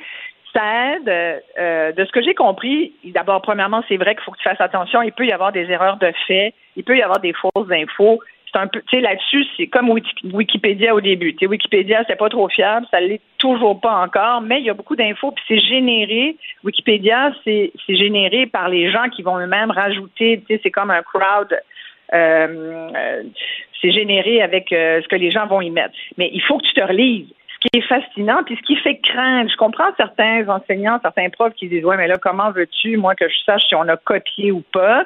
Et c'est pour ça qu'il y en a beaucoup qui disent Moi, j'aimerais ça revenir au texte. Il y en a qui disent Il faut revenir, revenir à l'examen écrit dans la salle de classe. Tu laisses ton cellulaire à l'entrée. Parce que sinon, comme prof, j'ai pas moyen de savoir si ton texte euh, de maîtrise a été généré par ChatGPT. Écoute, moi, en regardant vite, vite, là, euh, parce que je me suis dit, s'il y a une application pour le faire, il y a une application pour le craquer. Puis moi, j'ai trouvé une application qui s'appelle writer.com qui dit que ils sont, c'est un Intelligence Artificial Content Detector. Fait que ça, apparemment. Ah, mais il y a une entreprise de Montréal, là. Il y a une entreprise de Montréal qui se spécialise là-dedans, qui a développé. C'est celle-là? Ben, ça, je sais pas si c'est celle-là. C'est un, un, engin de recherche. Ça, ne dit pas la, la provenance. Attends, si je vais sur Contact Us, il y, a celle-là, non, ça c'est San Francisco. Mais écoute, il y a une entreprise québécoise qui se spécialise et qui devient, semble-t-il, qui, veut, qui, a le potentiel de devenir un leader mondial dans la ah, détection des textes produits par l'intelligence artificielle. Oui, parce qu'à la rigueur, tu sais, t'es prof et enseignante, tu vas dire, voyons, c'est une plaie, cette affaire-là, je vais être obligé de copier-coller des gros bouts de texte, mettre ça dans des euh, d'autres applications pour détecter du contenu copié. Euh, en même temps, tu sais, euh, bon, moi j'ai été chargée de cours pendant presque dix ans à l'Université de Montréal. Euh, j'en avais des étudiants qui copiaient, mais très peu. Je pense que au, au, cours des dix, des, dix années où j'ai enseigné, si j'en ai eu, tu sais, j'en ai eu moins de cinq, je pourrais te dire. Tu pourrais dire, peut-être les as pas détectés, mais il y a un moment, d'abord, c'est pas à l'avantage de l'étudiant parce que tu as envie de dire, tu sais, à l'université, t'es pas à l'université pour pour la gloire ou pour, euh, pour ton voisin, tu y es parce que tu veux véritablement avoir un apprentissage. Tu, y vas aussi pour développer un réseau, mais tu y vas pour acquérir des vraies compétences qui vont t'amener directement sur le marché du travail et avoir des, des jobs intéressants. Tu sais, si tu copies, sincèrement, c'est plate pour toi, j'ai envie de dire. Et, mais c'est sûr que des applications qui vont venir, tu sais, ça, va, ça génère, ça génère du ça génère du contenu, c'est sûr, donc ça va générer euh, des applications pour venir gérer ce contenu-là aussi. Mais moi, je trouve ça fascinant, je t'avoue, tout ça, parce que je me dis, ça, ça nous ramène. Qu'est-ce qu'on, ça va nous amener à, prendre une, décision par rapport à ce qui s'appelle l'apprentissage automatique. Ça, c'est la nouvelle façon. On dit, c'est de l'apprentissage automatique. C'est vrai qu'il y a des dangers il y a des dangers que quand tu vas sur ces applications-là, tu laisses des traces de beaucoup d'informations personnelles. Il y a toujours la question de la sécurité. Moi, quand j'aborde les questions d'intelligence artificielle ou toute autre chose qui touche Internet, je suis toujours un peu sceptique par rapport à la gestion des données personnelles, des données biométriques, toutes ces informations qu'on laisse parfois sans le savoir, mais qui permettent à des fraudeurs de se faire passer pour, euh, pour nous, puis de, nous hacker. Euh, il y, a toutes sortes d'applications. Il y, en a un, entre autres, qui a été lancé, qui s'appelle Lensa, qui a été lancé en Russie en 2018. Ça a fait beaucoup parler d'elle euh, il, y a quelques mois seulement parce qu'ils ont lancé une, une application à l'intérieur de Lensa qui, s'appelle Magic Avatar. Ça génère des portraits. Tu peux, tu sais, pour 5 piastres, je pense, tu, tu peux avoir 10 à 20 portraits à partir de photos que tu envoies, des avatars dans le fond, qui retouchent euh, tes imperfections et tout ça. Le problème, c'est qu'ils se sont rendus compte qu'ils te demandaient beaucoup d'informations, puis qu'à même ta photo, même s'ils disent qu'ils gardent tes, données, ils gardent tes photos, ils peuvent faire ce qu'ils veulent avec ça. on parlait, toi et moi, il n'y a pas si longtemps, d'un fraudeur amoureux qui utilisait des photos d'autres personnes pour se faire passer pour quelqu'un d'autre. Ce genre d'information-là, c'est extrêmement important de savoir où est-ce que ça s'en va. Un des autres risques, ben, c'est le risque de paresse. On dit, là, c'est sûr que tu peux aussi dire, bon, ben moi, je me forcerai pas parce que j'ai une application comme ChatGPT qui va faire le travail pour moi.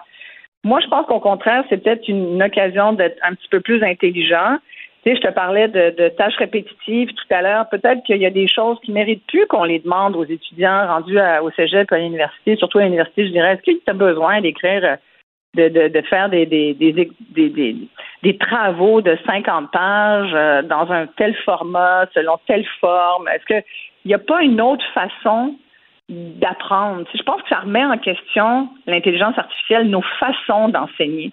En même temps, moi, je suis pour une culture générale de base, mais je pense qu'en plus, il faut qu'on maîtrise la technologie. Et que ça veut dire quoi? Ça veut dire qu'il faut revoir le curriculum, de, curriculum scolaire du primaire au secondaire. Parce que l'enjeu en ce moment, c'est pas de savoir est-ce qu'on va être capable de détecter qui sont les tricheurs à l'école, mais c'est beaucoup plus, à mon avis, de dire comment est-ce qu'on va éduquer les, prochaines générations en fonction du 21e siècle, puis des attentes, puis de la vie au 21e siècle, alors qu'on est encore coincé dans le 20e siècle avec des écoles qui sont à moitié pourries, avec des, salles de classe qui qui, euh, sont pas bien ventilées, avec une perte de main d'œuvre euh, comme on n'en a jamais connu en ce moment. on parle des maternelles 4 ans, puis je pense que le projet risque de tomber à l'eau parce qu'on n'a pas de main-d'œuvre, alors que c'est un très beau projet, à mon avis. C'est, a tout ça. Je trouve que ça ouvre la porte à beaucoup de questions qui devraient nous intéresser et non pas d'être premier degré. Ah, attention, euh, il y a des étudiants qui, qui plagient. je pense que tout est une question de posture. Et de voir comment on peut intégrer ça dans le succès futur. Isabelle, merci beaucoup. Merci, Mario. Bye bye. Mario Dumont. Sous ses airs sérieux, se cache un gars qui ne se prend pas au sérieux. C'est un peu la consternation dans tous les milieux qui s'intéressent à la prévention du suicide ou à la santé mentale. C'est que les parents d'une jeune femme de 25 ans qui s'est enlevée la vie juste avant Noël euh, sortent sur la place publique, euh, révèlent ce qu'elle a vécu à la fin de sa vie, révèlent aussi un peu le contenu parce qu'elle a laissé une vingtaine de lettres, dont une la dernière, un peu comme s'écrivait à elle-même. Euh, euh, l'idée, c'est que Christine Caron, donc, présentait des troubles, des troubles de personnalité limite, etc. Donc, elle, avait des problèmes de santé mentale. S'est présentée deux fois à l'urgence de l'hôpital Anna Laberge. Euh, première fois le 9 décembre. Elle, elle a passé la nuit, on l'a ressorti. Elle est retournée deux jours plus tard. Là, on l'a gardée quelques jours.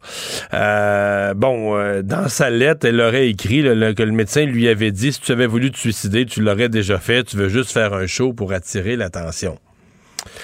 Euh, donc, euh, dans une de ces, je pense que dans cette même lettre, elle dit, c'est triste, il faut faire quelque chose en tant que société pour améliorer l'aide apportée aux gens qui souffrent, aux gens qui ont des troubles de santé mentale, etc., euh, etc. J'espère que les choses vont changer dans le futur. Donc, j'espère que sa lettre est sa mort. J'espère vraiment que ma mort aidera à changer les choses, qu'elles ne resteront pas comme elles le sont euh, présentement. Donc, vous imaginez un peu la consternation, la colère euh, de la famille. Euh, Linda Poirier, directrice générale du Centre de prévention du suicide de Québec. Elle est aussi présidente du regroupement des centres de prévention du suicide du Québec. Bonjour, Madame Poirier. Bonjour, M. Dumont. Euh, qu'est-ce que ça vous dit, une histoire comme celle-là? Parce que je sais qu'en matière de prévention du suicide, là, souvent de fois, on dit ah, il n'y avait pas beaucoup de signaux, ou presque pas, presque pas du tout. Mais euh, là, euh, une personne qui a tendu la main pour avoir des services. Tout à fait. Ben, tout d'abord, mes condoléances aux parents, à la famille. Mhm. Hein, quelle triste nouvelle, évidemment. Euh, maintenant, euh, est-ce qu'il y a des signes? Est-ce qu'il n'y a pas de signes? C'est tellement à géométrie variable. S'il y avait une seule euh, réponse à ces questions, signe, pas signe, on y aurait déjà répondu. Alors, chaque suicide est différent et unique. Hmm. Toutefois, toutefois, je veux dire, ce qu'on peut se dire euh, d'emblée, c'est que il faut parler davantage de prévention du suicide. Euh, pas la question, c'est est-ce qu'on en parle, est-ce qu'on n'en parle pas? Oui, on en parle, on en parle bien toutefois, mais on doit parler de prévention du suicide. Ce qui est malheureux, puis je ne peux pas commenter cette situation-là en particulier, évidemment, pour des raisons qu'on comprend.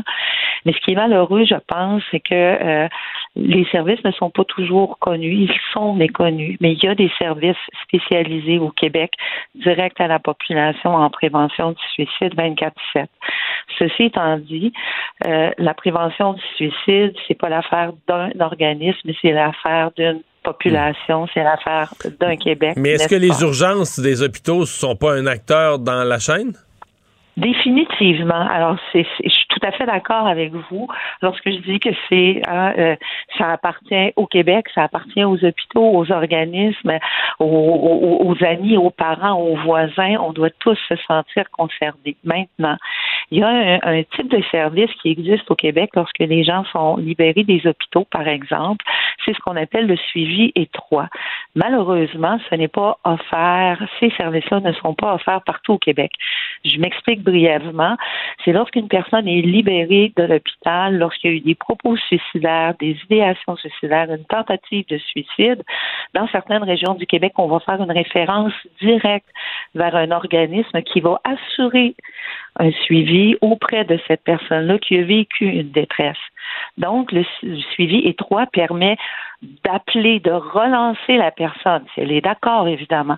Alors, on peut communiquer avec la personne, euh, travailler par téléphone, intervenir au téléphone, la rencontrer en personne au besoin. Encore une fois, c'est à géométrie variable, ce n'est pas offert partout, mais c'est une des pistes de solution suite à un passage en milieu hospitalier. Alors là où ça existe, habituellement, les urgences sont il y a des protocoles qui existent entre les urgences, entre les organismes qui font le suivi étroit pour s'assurer qu'il n'y a pas de vide de service. Il y a des centres de crise au Québec également qui vont offrir de l'hébergement pour les personnes qui vivent une situation de crise pour une raison X, Y, Z. Maintenant, est-ce que tous ces services-là sont euh, en quantité suffisante? Ben, c'est là où on peut se poser la question. Et puis, on l'entend partout au Québec. On a besoin d'augmenter les effectifs. On est en pénurie de personnel. Toutefois, je vais quand même insister sur le fait qu'au Québec, en prévention du suicide, par clavardage, par texto, sur la ligne d'intervention téléphonique, il y a une réponse qui va être offerte à une personne qui est en détresse. est-ce que l'urgence, est-ce que, est-ce que dans une urgence d'hôpital, une personne qui euh, euh, a annoncé des signes montrer qu'elle a pensé à ça. Est-ce que lorsqu'on la ressort, est-ce qu'automatiquement on lui remet en main euh, tous ses dépliants, ses numéros de téléphone, des autocollants à mettre là, sur son, sur le couvercle de son portable? Est-ce qu'on fournit à la personne, est-ce qu'on encourage la personne à dire, regarde, euh, si tu as besoin de ressources avant de passer à, à un acte, est-ce que ça c'est un automatisme? En principe, oui. En principe, oui. Encore une fois, je veux dire, les urgences, les personnes qui travaillent à l'urgence des milieux hospitaliers sont habilitées à faire ce qu'on appelle l'estimation de la dangerosité en, en, en, mots simples. Donc, ils vont vérifier est-ce que cette personne-là a besoin d'être sous observation? Est-ce qu'on a besoin de la garder? Est-ce qu'elle est dangereuse pour elle-même ou pour autrui? Est-ce que si on la libère, il y a un filet de sécurité? Est-ce qu'on l'oriente vers un service spécialisé? Euh, est-ce qu'il y a un centre de crise qui peut l'héberger? Ça, c'est ce qui devrait se faire. C'est ce qui, en principe, se fait. Est-ce qu'il y a des moments où ça s'est pas fait? Là, j'ai encore une fois, je peux pas commenter. Est-ce qu'on est plus à risque que ça se fasse pas quand les urgences sont à 150 puis 200% Ça, poser la question, c'est c'est sûr que c'est y répondre. Hein? Euh, en principe, non, encore une fois. Non, je sais, mais. Mais, mais c'est parce que je, je, pour, pour, moi, qui travaille dans un centre de prévention du suicide et qui côtoie 29 autres centres de prévention du suicide, pour nous, ça va de soi que le 1866 appel, c'est un numéro qui devrait être connu de tous. Suicide.ca, ça devrait être connu de tous également. Alors, quiconque est en détresse, mais un proche également, puis je voudrais faire la parenthèse importante, c'est que quelqu'un qui est inquiet pour son enfant, son ami, son conjoint, il peut aussi, cette personne-là peut aussi nous contacter. 1866 appel, suicide.ca. Les intervenants qui sont inquiets, euh, lorsqu'on veut faire une référence, pouvez-vous euh, rappeler mon client, je suis pas là en fin de semaine, mais je suis inquiet. Alors, on fait une relance téléphonique. Il y en a des services peu connus, méconnus, mais il y a des gens, des intervenants qui sont spécialisés.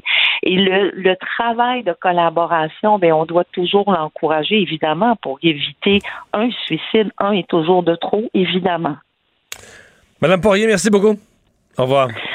Merci, M. Dumont, de travailler à la prévention du suicide avec nous. Au revoir. Pour savoir ce qu'il y a à comprendre, Mario Dumont. Un adolescent de 17 ans poignardé. Une autre femme assassinée. Il est visé par des allégations d'inconduite sexuelle. Les formations politiques s'arrachent le vote des familles. Comment faire fructifier votre argent sans risque? Savoir et comprendre les plus récentes nouvelles qui nous touchent. Tout savoir en 24 minutes. Avec Alexandre Morin-Villouellette et Mario Dumont. En manchette dans cet épisode, l'armée canadienne va réintégrer le major général Danny Fortin, blanchi des accusations d'agression sexuelle. Propos disgracieux de Daryl Sutter sur Jacob Pelletier. La planète hockey est choquée. Gatineau pourrait légiférer sur les parfums dans les lieux publics et beaucoup d'interrogations persistent encore aux États-Unis après la tuerie de Monterey Park. Tout savoir en 24 minutes. Tout savoir en 24 minutes. Bienvenue à Tout savoir en 24 minutes. Bonjour Mario. Bonjour. Alors, on a appris ça autour au cours de la dernière heure. Le major général Danny Fortin, qui avait été acquitté dans son procès pour agression sexuelle devant la Cour du Québec en décembre dernier, est également blanchi par les forces armées canadiennes. Donc là, été au début du mois de janvier. Et on apprend également qu'il a déposé une plainte, le major Fortin, auprès d'un organe chargé de traiter les plaintes formulées à l'endroit de la police militaire. Lui qui ne sent pas d'accord avec une partie du traitement qui lui a été réservé faut dire que c'est quand même tout un chemin qu'a parcouru le major euh, général Danny Fortin. on se souviendra qu'il était là au centre de la logistique de la campagne de vaccination contre la COVID-19. Il était au sommet, là, le militaire le plus connu, le plus en vue. En plus, la distribution des vaccins, ça allait assez bien. C'était au moment où on, tout le monde s'inquiétait Ouais, de la- ça, là, la euh, distribution ouais, des parce que là, c'était la première dose, puis on voulait pas perdre du temps ou gaspiller des. ni gaspiller des doses, ni gaspiller du temps des, des, des- des employés de vaccination parce que les, les boîtes n'étaient pas arrivées, les caisses n'étaient pas arrivées. Et du jour au lendemain, il a été euh, descendu euh, aux enfers. Euh, le type mérite plus, ri- mérite plus sa job, mérite plus rien, accusé d'agression sexuelle. Ouais. Puis là, ben tout tombe.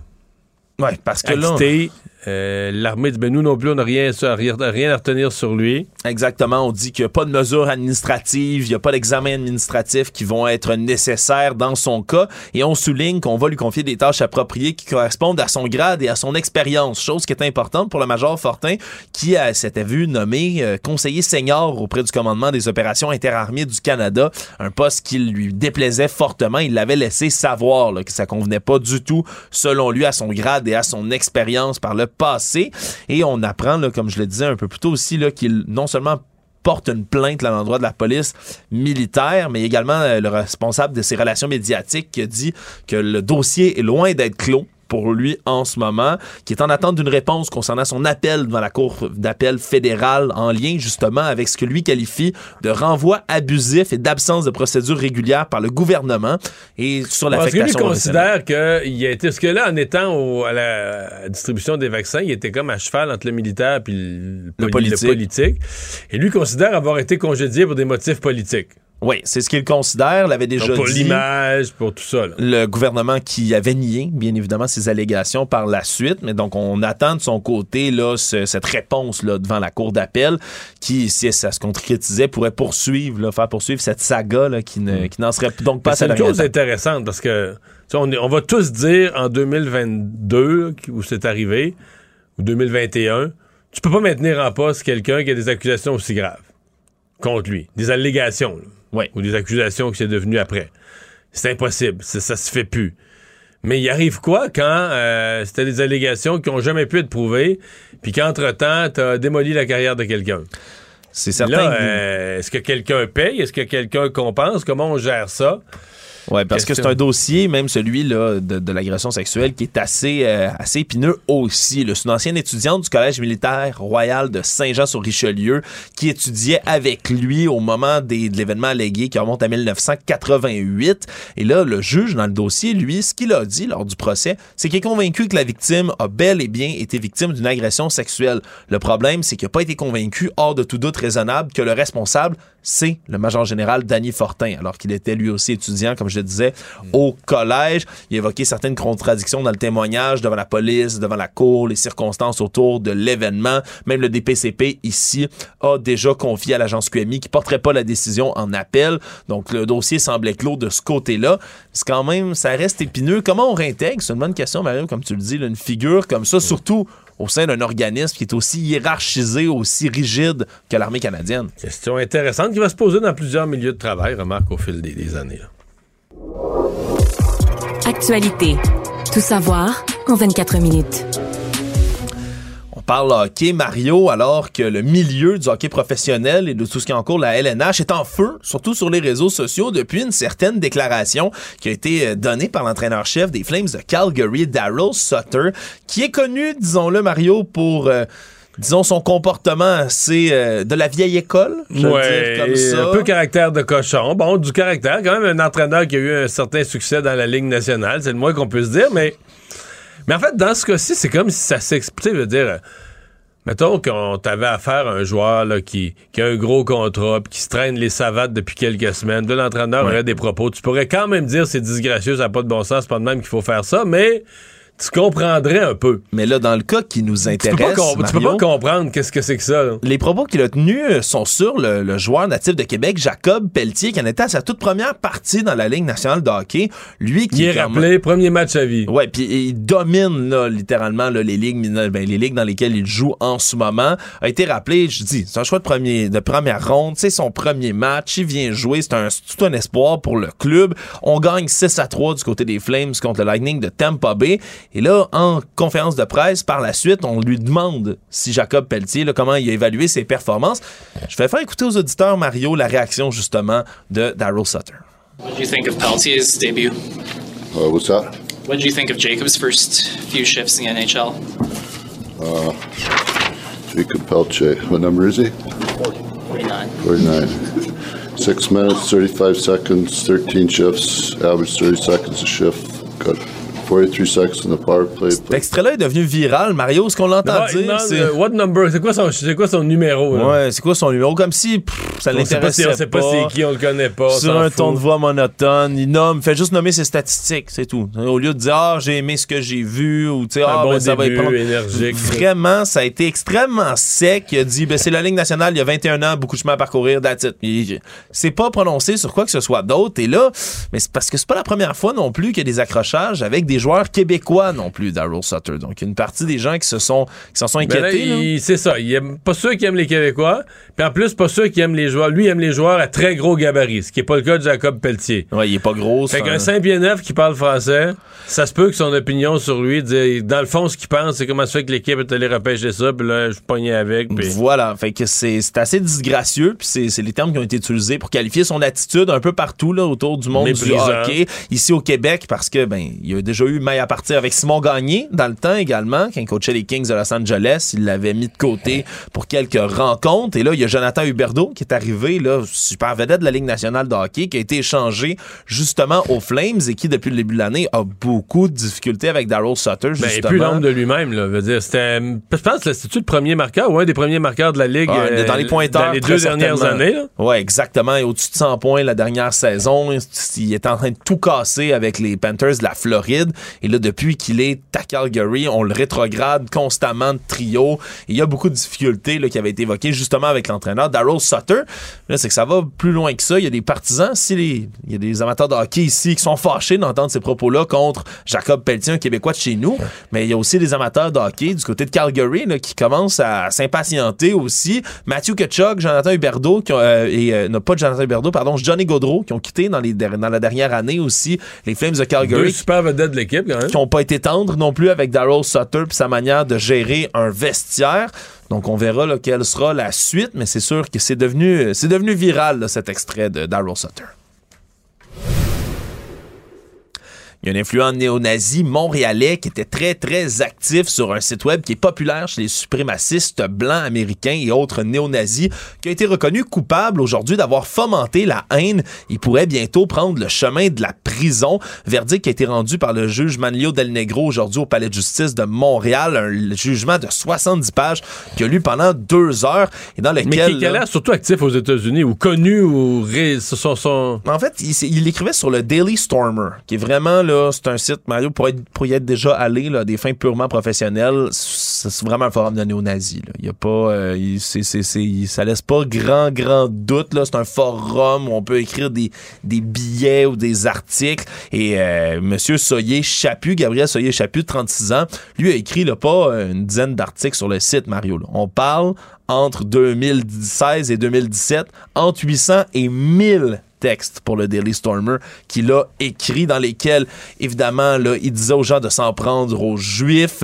Il disait que c'était une année d'action en 2017 par exemple parlait de remplir les rues des larmes de leurs ennemis. Bref c'était un texte assez euh, assez Ouais. engagé pour ne pas dire violent. Et ce qu'on avait utilisé comme défense du côté de monsieur Soyer Chaput c'est de dire bah tout ça c'était de la satire c'était de la satire, Mario, c'était pas vrai, j'y allais de manière satirique. Et il avait même dit dans le procès que les vrais nazis, ça n'existe plus selon lui, que c'était Hollywood qui avait mis ça dans la tête des gens. Et le juge, pendant ces deux heures où il a lu le verdict aujourd'hui, a fustigé la crédibilité de Gabriel Soyer-Chaput en disant que c'est des explications qui avaient aucune crédibilité, qui avaient été amenées par la défense dans ce dossier-là. Et on l'a envoyé tout de suite en détention à la fin du procès. Donc on verra de combien d'années il va écoper. Mais bref, c'est pas une sentence qu'on voit extrêmement souvent, celle-là de fomenter la haine. Mais là, on a vraiment décidé de sévir du côté de la justice. Tant. Tout savoir en 24 minutes. avec l'inflation qui est grandissante, là, particulièrement dans des, euh, dans des endroits là, comme Montréal, au niveau du logement, c'est extrêmement difficile. Hein. C'est pas, c'est un sujet qu'on a abordé, je crois, une ou deux fois dans les dernières années.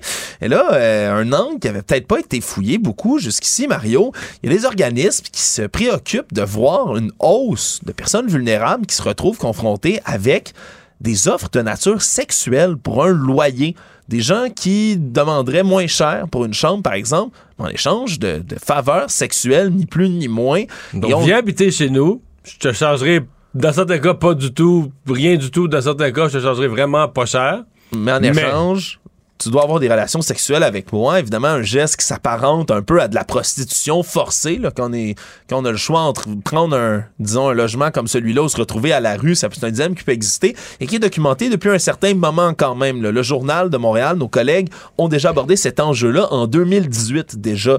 Mais là, le problème, c'est que ça revient et que c'est avec la rareté des logements de plus en plus présent. Mais là, le journal a fait le test, là, créer sur les réseaux sociaux une personnalité masculine, une personnalité féminine, des, des fausses personnalités qu'on a inventées. Exact. Et là, on a lancé des perches en faisant que je suis un étudiant, j'ai pas beaucoup d'argent, je me cherche une petite place pour habiter. Ouais, et on était sur Kijiji, Facebook Marketplace, et ces deux profils, appelés Ludivine et Thomas, faux nom, cherchaient des chambres à louer maximum 700 dollars par mois dans le Grand Montréal. Et là, le problème, ben, c'est qu'ils ont reçu, là, en moins d'une journée d'affiches, Mario. là, pas sur euh, un mois. En moins d'une journée, on parle de plus d'une dizaine de messages d'hommes âgés qui leur offraient un lit contre un service sexuel ou qui étaient parfois implicites dans tout ça. Un lit, il faut que tu couches dedans. Ouais, un lit, mais ouais, mais c'est mon lit. Tu peux venir habiter chez nous, mais tu viens, tu viens dormir dans mon lit, par exemple. Des offres comme ça, on en a vu. Il y en a, par exemple, aussi, c'est assez pernicieux. Là. Ceux qui étaient envoyés à Ludivine, le faux profil féminin, mais souvent, ils étaient très sérieux en commençant. Ça semblait honnête, de bonne foi. Et là, lorsqu'on arrivait à, pour parler au téléphone ou même en courriel, mais les hommes qui proposaient des chambres à louer dans leur appartement, mais ça, ça, ça dégénérait. Des offres de sugar daddy, là, par exemple, de, de tu viens habiter chez nous, je te paye tout, mais faut que tu couches avec moi. Euh, écoute, on a trouvé aussi des petites annonces côté du journal qui offrent des chambres seulement pour femmes. Par exemple, ce qui est assez étrange, merci. Certaines uniquement pour des hommes. À trois reprises, lorsque certains annonceurs comme ça s'affichaient là, des chambres uniquement pour hommes ou pour femmes, puis à trois reprises pour le journal, ça s'est avéré être des offres en échange de faveurs sexuelles. Et donc, ben, il y, a des- il y a des organismes qui s'inquiètent, Mario. C'est une problématique qui, qui est bien mais, réelle. mais à la base, j'ai peu à dire sur cette problématique-là. C'est la problématique engendrée. en fait, c'est- C'est l'une des nombreuses problématiques engendrées par le fait qu'on manque de logement. Euh, J'ai écrit là-dessus une couple de fois. C'est devenu un vrai problème. Puis tu sais, quand tu dis on manque de logement, là, pas on manque de logement dans telle ville, on manque de logement de façon généralisée dans la quasi-totalité des régions du Québec. On manque d'habitation. Parce qu'il ne sent. Pas parce qu'on a une croissance de population euh, exponentielle. La, Non, la- non. la population croît lentement, surtout à cause de l'immigration. En fait, les natalités et les naissances, il n'y a plus vraiment de croissance de population naturelle. Donc, c'est vraiment qu'on ne construit pas euh, pour toutes sortes de raisons. Ça n'a pas été payant, c'est compliqué dans les villes, les terrains, etc. On construit pas assez d'habitations pour les besoins. Et donc là, euh, bon, probablement qu'il y a Airbnb qui a pris une petite tranche des logements aussi. Aussi. Donc, euh, tu te retrouves avec, il y a vraiment pas assez de logements pour loger tout le monde. Donc, les prix sont élevés, puis euh, tu as des gens qui sont dans une, euh, dans une impasse du genre. Donc, ça fait toujours ça. là, quand tu as une pénurie, tu as du monde mal pris. Puis du monde... Dès que tu as du monde mal pris, tu as des profiteurs de tous ordres qui vont vouloir euh, en, en abuser. là. Ça, Ouais. c'est... Puis le fait que ça existe, ces annonces-là, ça montre que dans certains cas, ben, ça marche aussi. C'est ce qui est troublant. Oui, là. ça semble clair. Même, ce que je comprends, c'est que les organismes là, qui, euh, qui défendent les femmes les plus vulnérables disent qu'il y a des femmes carrément, même des mères monoparentales, qui, pour avoir un toit pour elles et leurs enfants, acceptent de... C'est cette prostitution forcée, là, c'est ça- j'allais dire, c'est une forme, c'est quasiment de la prostitution. là. C'est pas en échange d'une paye, mais c'est en échange d'un d'un service, d'une habitation, d'un logement. Le Québec va allonger de l'argent pour améliorer la fluidité et la fréquence de la Société des services de transport de Montréal, de la STM. Projet évalué là, à 565 millions de dollars au total, pour lequel Québec va contribuer à 300 millions. Tout ça pour euh, aider le- le- le- justement ce contrôle de train, phénomène qui est assez spécial, merci. Un système informatique qui aide à, à- à gérer l'espacement, entre autres, entre les trains, la fiabilité, la fréquence, Qui les gère changements tout, semble-t-il. Qui gère Ouais. vraiment le- où sont les trains, qu'est-ce qui arrive, si t'as une panne, comment tu contournes la panne, euh, les que tu gères le, le, le temps, mais c'est juste que je trouve ça super bon. J'avoue que je suis estomaqué par la facture. Il n'y a pas de raison de penser qu'elle a été gonflée. là. Je suppose que si t'es au niveau de la, de la- de la haute technologie, c'est ça que ça coûte. Mais un demi-milliard, là, 500 quelques millions Ouais, pour un nouveau système, c'est... Puis l'appel d'offres est lancé aujourd'hui. On ne l'aura pas tout de suite. Là. On dit que ça va être en place dès 2028 sur la ligne bleue, que ce serait mis en place. Mais que ça devrait améliorer vraiment la qualité du service. Ouais. Et après ça, dans six ans, ça devrait s'étendre au reste du réseau. Moi, Mario, qui est horrifié par les pannes en- à répétition sur la ligne verte, je suis triste, ça va prendre six ans avant qu'on amène ce, ce système-là qui, semble-t-il, va régler ça. Je suis pas sûr. Ben, en tout cas, il y a un demi- demi-milliard, là, c'est mieux de régler quelque chose à 500 quelques millions si ça règle rien. Non, mais... je- À un on, est plus capable de s'imaginer ce que ça coûte. Tu dis, OK, ça coûte. Là, tu payes des employés, des meilleurs spécialistes, tu payes 200 000 piastres par année. Tu dis, ben, comment? Mais tu sais, mettons, t'arrives à tes payes pendant, pendant 6 ans, ça fait 1 million 200 000. Si t'en payes euh, 12 000. Mais comment t'arrives à 500 quelques millions? Tu dis, c'est- qu'est-ce que c'est? Qu'est-ce qu'ils font? Je sais plus. Puis est-ce que l'impact, c'est- tellement difficile à mesurer l'impact Ben, réel tu que ça a. rentabilises cet argent-là, que c'est bien investi? Ouais. Parce que ça, ça, ça empêchera pas, par exemple, les infiltrations d'eau dans le métro, les, les dégagements de fumée, les gens qui se retrouvent sur les rails, les gens qui malheureusement décident de s'enlever la vie sur les rails non plus, qui tout ça crée des délais, des pannes, des, des retards un peu partout.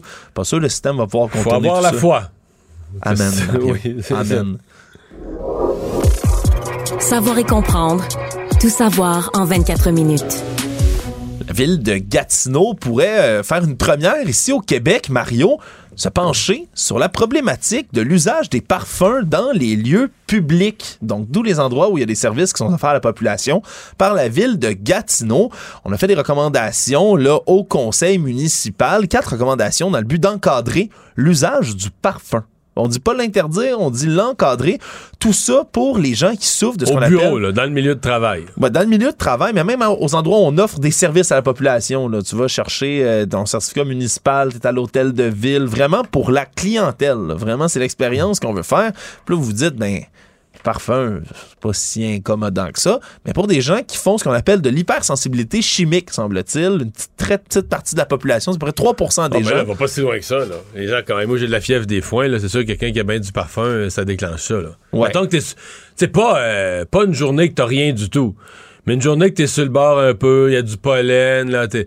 T'es sur le bord, là, en te levant, t'as, t'as morvé une coupe de coups, là, pis t'es, t'es juste à la limite d'éternuer. C'est sûr que si tu te retrouves quelque part assis ou en face de quelqu'un qui est plein de parfums, c'est 1 et 1 égale 2. Tu vas te mettre à éternuer, puis là, tu vas te déclencher, tu vas venir les yeux rouges. Moi aussi, je suis genre allergique à peu près Le à peu près parfum tout, là. déclenche ça. Ouais, donc euh, le parfum ouais, fait partie Mais de le ces... parfum, euh, ouais. parce qu'on dirait qu'il y a des gens. On va se le dire, dirait qu'il y a des gens qui mettent du parfum cheap puis qui en mettent beaucoup. Là. Oui, oui, oui, qui abusent un tout petit peu là, de- du parfum. Que tu peux le Probablement qu'une personne qui met là, euh, c'est une larme d'un parfum de qualité euh, juste bien mis. euh, Peut-être pas ces gens-là qui sont, euh, qui sont concernés que tu le sens à peine. T'as juste l'impression ah, que c'est une personne qui, qui sent bon sans que tu t'en rendes compte. Là. Oui, mais, Mais- Gatineau, Gatineau faisant ça se base pas sur rien non plus, Mario, hein, parce qu'il y a des mesures de sensibilisation au parfum qui sont déjà en vigueur en Ontario, entre autres, au sein de la fonction publique. Donc, ils vont pas pêcher ça nulle part quand même. Ah, mais je voyais dans les, dans les milieux de travail, les associations qui s'intéressent à la santé en milieu de travail recommandent euh, d'encadrer, de minimiser, de pas mettre de parfum. C'est pas. euh, c'est pas quelque chose. En tout cas, c'est quelque chose auquel. Si vous êtes une personne qui mettait toujours du parfum, je pense que c'est quelque chose auquel il faut être minimalement un petit peu sensible. Puis moi, je dis ça. Je dis ça que ça, ça va partir à mon allergie, là. Je pense, il ne m'est jamais arrivé dans ma vie d'avoir souligné ça à une seule personne dans un milieu de travail, là. Mais. c'est peut-être pas l'enjeu du siècle, disons, Mario, Non, non, mais c'est intriguant. Ouais, ouais, ouais, ouais. Mais je comprends. Probablement, écoute, des fois, une affaire de même, ça part rien que d'une plainte, là. Ouais. Une personne qui dit Ah, moi, là, ma collègue, celle qui est dans le cubicule d'à côté, elle était son maudit parfum. Puis ça prend juste ça. Puis Pour qu'on se rende au conseil municipal. Ouais, ouais, ça remonte, ça remonte dans la structure. Puis quelqu'un dit Bon, on va faire une politique là-dessus. Économie. Mario, je sais pas si tu avais suivi cette controverse, puis je l'utilise avec un accent tonique comme ça, controverse entre M&M et Fox News dans les dernières semaines, dans les derniers mois. Non, ça m'a échappé. Écoute, tu te souviens les mascottes de Fox, de pas Fox News, mais plutôt des M&M. M&M avec son chapeau, Ouais, puis des bras, puis des pattes. des porte-paroles bonbonnés, comme eux utilisent là, Ouais. comme terme pour le franciser, eh bien, y, il y a déjà depuis un moment une certaine animosité qui règne entre certains animateurs de Fox News controversés, comme Tucker Carlson, qui s'est comme lancé dans une espèce de croisade contre M&M depuis un certain moment, depuis au départ qu'M&M avait décidé d'enlever les bottes de cuir blanches, que tu sais, la, la femelle M&M, là, la femme Ouais. verte, là, M&M vert, elle avait des, comme des longues bottes hautes, un peu sexy. L'entreprise avait décidé de les enlever puis de remplacer ça par des bottes plus classiques en disant on veut pas sexualiser un M&M, c'est un peu bizarre. Puis Tucker Carlson était Arrête, je pense que je vais trouver ça drôle. mais c'est drôle, c'est excessivement Donc, drôle. Mais jusqu'à ce que ça soit plus, aujourd'hui, Tucker Carlson avait dénoncé ça comme quoi, comme du politically correct? ah ouais, il disait que là, on voulait s'attaquer aux symboles de féminité jusque dans les plus petits raccoins. Et depuis ce temps-là, il lâche pas la patate sur M&M. Et là, on s'était indigné du côté de Fox News. On a passé des heures là, en ondes à parler d'un emballage là, qui visait à célébrer les femmes qui renversent le statu quo. C'était ça qu'on disait. C'était des M&M féminins à l'intérieur, d'autres couleurs plus, euh, plus féminins. Et là, ça, on avait, on- ils sont virés complètement fous à Fox News. Et aujourd'hui, ben, M&M ont décidé de faire une publication en disant, ben, on a opéré des changements à nos porte-paroles bonbons dans les dernières années. On pensait que ça passerait inaperçu parce que c'est pas très important. Mais semble-t-il que ça a soulevé l'indignation. Fait que pour l'instant, on a décidé de suspendre nos porte-paroles bonbons pour un moment. Ils sont allés chercher la nouvelle porte-parole, Maya Rudolph, une actrice bien connue, comédienne américaine. Ils ont dit, ben maintenant, c'est elle notre porte-parole, puis ça sera ça. On n'a plus de porte-parole bonbons. Vous, vous étiez pas content. Monsieur. Madame M&M, c'est fini. Pour l'instant. Ils sont en, sont en suspens pour l'instant. Donc, euh, parce qu'on on sait pas, Mario, dans, dans l'armoire, dans la remise, dans le, dans le sac, je sais pas trop. Mais c'est comme drôle de fin, là, même M&M, dans, leur communiqué était quasiment satirique envers comme si lui-même. Fox hein. News a gagné, non? C'est pas... Ben, euh, un peu. Les autres se sont dit, on pensait jamais que ça déclencherait une polémique, tout ça. On les comprend un tout petit peu. Est-ce que ça affectait leur vente? Je suppose que oui. Ben, Sinon, ils n'auraient pas réagi. décident de prendre comme ça des mesures, peut-être, Mario. Est-ce que, tu vas est-ce que tu vas arrêter de manger des M&M parce que Tucker Carlson dénonce que la madame La mascotte a plus de bottes, Mario. Parle-moi d'un vrai enjeu, là. T'en veux plus des, t'en veux plus des M&M après ça, t'en veux plus. Oh là là. Le monde. On continuait de s'interroger aujourd'hui sur les motivations qui ont poussé en fin de semaine un septuagénaire d'origine asiatique à abattre 10 personnes en Californie samedi soir. Un homme là, qui s'est lancé dans un véritable carnage à 72 ans, a commencé à faire feu dans une, euh, une boîte de danse et pour ensuite bouger dans une autre, tout ça en Une plein boîte nouvel de an danse, chinois. C'est comme vraiment, c'est plus un petit club, comme un club social On ça de un danse. dancing en français. Ouais, c'est ça. Ouais, petit club de danse, là, c'est une municipalité de 60 000 hab- habitants à Monterey Park, ça s'est C'est une passé. petite salle, ils se font des, va- des, des soirées de danse. euh, Exactement. un mélange, je comprends, de valses, de danse plus classique, puis de danse traditionnelle chinoise, parce que c'est vraiment Exact. au sein de la communauté chinoise. Ouais, c'est une banlieue euh, qui est très de Californie là, qui est très très très à grande prédominance asiatique et on soulignait le nouvel an chinois, c'est ce qu'on faisait lorsque l'homme lui-même d'origine asiatique est allé faire feu dans l'endroit. Il aurait pu faire un plus gros carnage Mario si un homme qui s'était pas interposé au deuxième club de dancing où il s'est pointé, il y a eu un combat entre un employé et lui pour l'arme, fini par le désarmer et le tireur a pris la fuite avant de s'enlever la vie ensuite dans sa camionnette lorsqu'il a été encerclé au terme d'une chasse à l'homme. Mais c'est quand même, Mario, encore une fois, la même réflexion dans les hypothèses, parce que là, on essaie de comprendre. D'abord, au début, on aurait pu penser que c'était le racisme, mais finalement, il, est- il est de la même nationalité, il est de la même origine que À ces gens-là. Et là, il y avait l'hypothèse d'une jalousie. Ouais, puis lui-même, on dit que c'est un, c'est un homme qui fréquentait auparavant ce même genre de Ouais, club oui, de dancing. danse. C'est vraiment étrange comme affaire. Puis déjà, Mario, là, fait trois semaines qu'on a commencé 2023. C'est déjà le 35e, la 35e fusillade de masse qui est déroulée aux États-Unis. 35 en trois semaines. Résumer l'actualité en 24 minutes, c'est mission accomplie. Tout savoir en 24 minutes. Un nouvel épisode chaque jour en semaine. Partagez et réécoutez sur toutes les plateformes audio. Disponible aussi en audiovisuel sur l'application Cube et le site cube.ca. Une production Cube Radio. Pour savoir ce qu'il y a à comprendre, Mario Dumont.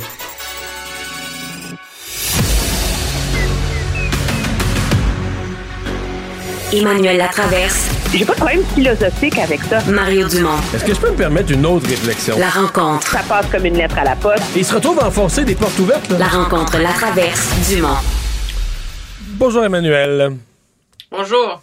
Alors, nouveau euh, dossier. Ben, c'est pas nouveau. Il l'avait déjà abordé, mais on a l'impression qu'il en refait un cheval de bataille le plus gros. Euh, Justin Trudeau, qui en fin de semaine s'est lancé sur la question euh, de l'usage exagéré, selon lui, de la clause dérogatoire par des provinces, dont le Québec. Oui, puis il y a deux débats là-dedans. hein. Il y en a un légal, puis il y en a un politique. Euh, légalement, entendons-nous, il y a deux conceptions très, très, très différentes au Canada hein, de l'usage de la clause euh, dérogatoire. Il y a euh, la conception qu'on en a ici au Québec, où c'est pas euh, un drame national euh, de l'utiliser. Écoute, elle a été utilisée 41 fois au Québec dans les années. Puis ça, c'est sans compter le, le 82 à 85, là, quand le Parti québécois de René Lévesque l'invoquait systématiquement en geste de rébellion contre le rapatriement de la Constitution. Là. À l'extérieur de ça, on l'a utilisé 41 fois. Pourquoi? Parce qu'au Québec, c'est vu comme un outil d'affirmation de la démocratie, euh, du pouvoir des élus, euh, de mettre de, de protéger l'identité, la culture, la nation québécoise et de mettre de l'avant des politiques de progrès social. Au Canada anglais, c'est une conception complètement différente de ça. C'est que la loi ne peut être invoquée qu'une fois que les tribunaux se sont euh, prononcés et seulement si ceux-ci ont commis une erreur, si on veut. C'est ce qui fait qu'on l'a très peu utilisé au Canada anglais. Ralph Klein en 2000 pour consacrer euh, le fait que pour interdire le mariage gay essentiellement, puis dans une question de relation de travail en Saskatchewan. Donc, d'un point de vue légal, c'est légitime pour le gouvernement Trudeau de dire est-ce que les circonstances ont changé? Et qu'avec la montée du populisme et etc., face à M. Ford qui a voulu l'invoquer pour interdire le droit de grève, est-ce qu'il ne faut pas revoir son utilisation? Ça, c'est une chose. L'autre chose, c'est l'enjeu politique. Parce qu'objectivement, on le sait. Rappelle-toi la campagne de 2019, la campagne de 2021, où M. Trudeau disait qu'il n'allait pas intervenir dans, dans les recours sur la loi 21 pour l'instant. Hein? Ben, son pour l'instant, là, on vient de la voir. Ah il non, là, un il, annonce une intervention musclée. là. Il est entièrement dedans le combat contre la loi sur la laïcité. Ben oui. Pourquoi? Parce qu'on a trouvé par la porte d'en arrière, tu sais, une justification pour cadrer ça, non pas comme une bataille contre le Québec et son affirmation identitaire, mais pour cadrer ça dans un cadre légal plus large, qui est celui que, est-ce qu'on va à l'encontre de l'idée de cette clause-là si on l'utilise préventivement? Euh, et donc, euh, la réalité, cependant, c'est que moi, je suis pas sûre qu'il va aller jusqu'au bout de ça, M. Trudeau. Euh, c'est pratique d'en parler en ce moment parce que ça lui permet de l'invoquer, ça lui permet de rassurer sa base, ça lui permet de continuer à se présenter comme le seul vrai champion des libertés individuelles. Mais dans les faits, il y en a déjà un jugement de la Cour suprême sur l'usage de la clause dérogatoire. Il date de 1988. C'est l'arrêt Ford qui porte sur euh, l'affichage unilingue en français. Et à l'époque, la Cour avait dit que la Constitution n'encadrait pas l'usage de la loi dérogatoire. Donc, la Cour suprême s'est déjà prononcée sur l'usage de cette clause-là. Donc, est-ce qu'elle voudrait vraiment ouvrir ce panier de crabes-là à nouveau euh, quand il y a déjà un jugement? C'est loin d'être clair. Puis il y a beaucoup de juristes qui pensent que M. Trudeau aurait peu de chances euh, Mhm. de réussir par le coup d'un renvoi. Parce, alors que- qu'il aurait l'air fou. S'il se faisait étapes. dire ça, si lui allait euh, prétextant qu'il y a un scandale, puis que la Cour, il dit, ben regarde, c'est ça qui est ça, puis c'est de même, ça marche, puis les provinces ont le droit, M. Trudeau perdrait la face, là. ben, il perdrait immensément euh, la face, on s'entend. Puis surtout, le problème politique avec ça dans mon livre, c'est que M. Trudeau, on s'entend, c'est pas nouveau que les libéraux n'aiment pas l'usage de la clause dérogatoire. Le Paul Martin, dans sa campagne électorale, en plein débat des chefs en 2004, avait promis de l'abroger. Donc, tu sais, c'est pas, euh, pas nouveau comme lubie libérale de se débarrasser de cette clause-là parce qu'elle porte atteinte aux droits individuels. Euh, le problème, cependant, c'est que pour M. Trudeau, politiquement, c'est habile parce que ça lui permet d'être M. Canada, M. Champion, etc., etc. Euh, Puis ça permet de qu'on se pose tous la même question, là. Pierre Poilievre, il en pense pas, lui? Ben oui, il n'a pas parlé fort aujourd'hui là-dessus, là. Ben, il n'a pas parlé fort là-dessus, puis il n'a pas parlé fort non plus quand M. Ford, euh, quand M. Ford avait invoqué l'usage de cette clause-là pour interdire le droit de grève aux enseignants. Et donc, ce que ça fait, c'est que ça nous, ramène à un angle où ça permet à M. Trudeau de mettre Pierre Poilievre sur la défensive. Ça permet à M. Trudeau d'amener le débat sur des terrains où M. Poilievre ne veut pas aller. Pourquoi? Parce qu'il est conscient que c'est sûr que l'électorat conservateur est certainement en faveur de l'usage de la clause dérogatoire, je mettrais ma main au feu. Ben, pas non, mais pas si c'est le Québec. Pas si c'est le Québec qui. L'électorat euh, conservateur de l'Ouest canadien, s'il a l'air de défendre la loi 96 au Québec. Je pense que l'électorat de l'Ouest canadien, les, les, vrais bleus, là, ils sont plutôt à l'aise avec l'usage de la clause dérogatoire. Ils sont usage à, je veux dire, euh, avec l'usage de la suprématie des provinces, de la décentralisation, que la Charte des droits et libertés. Euh, Mo moins quand c'est le Québec. Le problème, c'est que si M.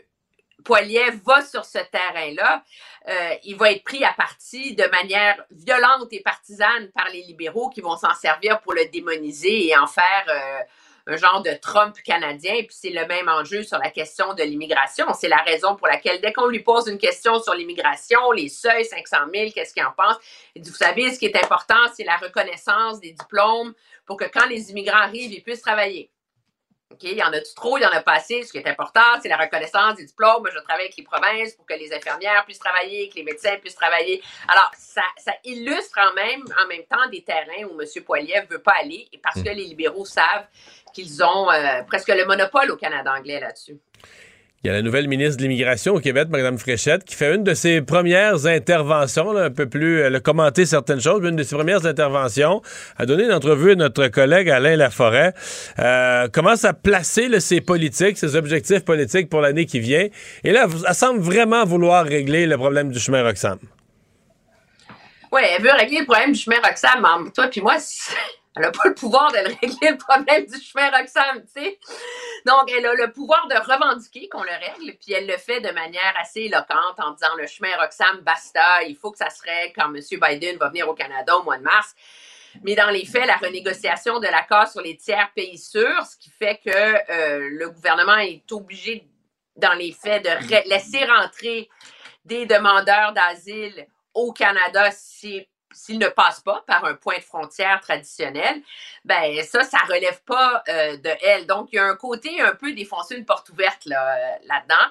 Madame Fréchette, c'est clair qu'elle a pour mandat d'un peu euh, redorer l'image de la CAQ sur le front de l'immigration, mettre de l'avant les volontés de francisation. Puis c'est un gros mandat qu'elle aura parce que francisation Québec, c'est cette espèce d'outil qui est inclus dans la nouvelle loi 101, dans la charte dans la loi 96.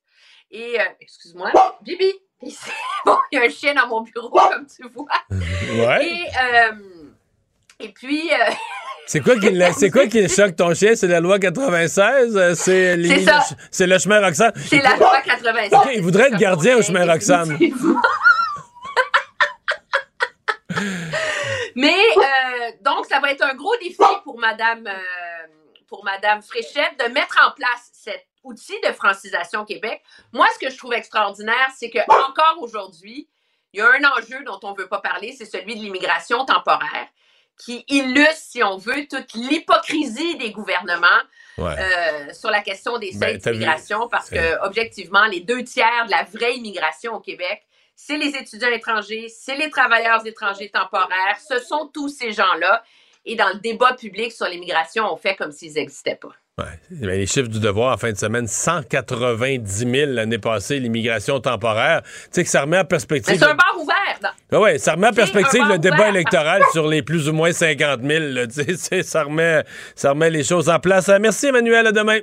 Au revoir. Très bien, au revoir.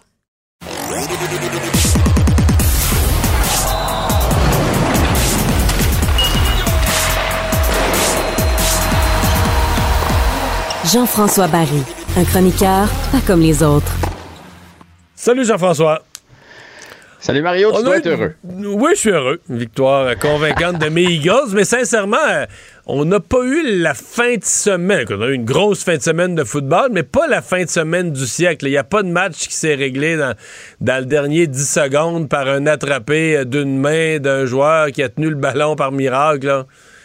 Non, effectivement. Je sais pas si c'est la météo qui a, qui a joué contre les Bills, mais ce match-là a été franchement décevant. Ouais, la Bills météo, c'est- leur météo. Le, le- le match était dans leur stade, c'est le stade où il y a à peu près le plus de neige.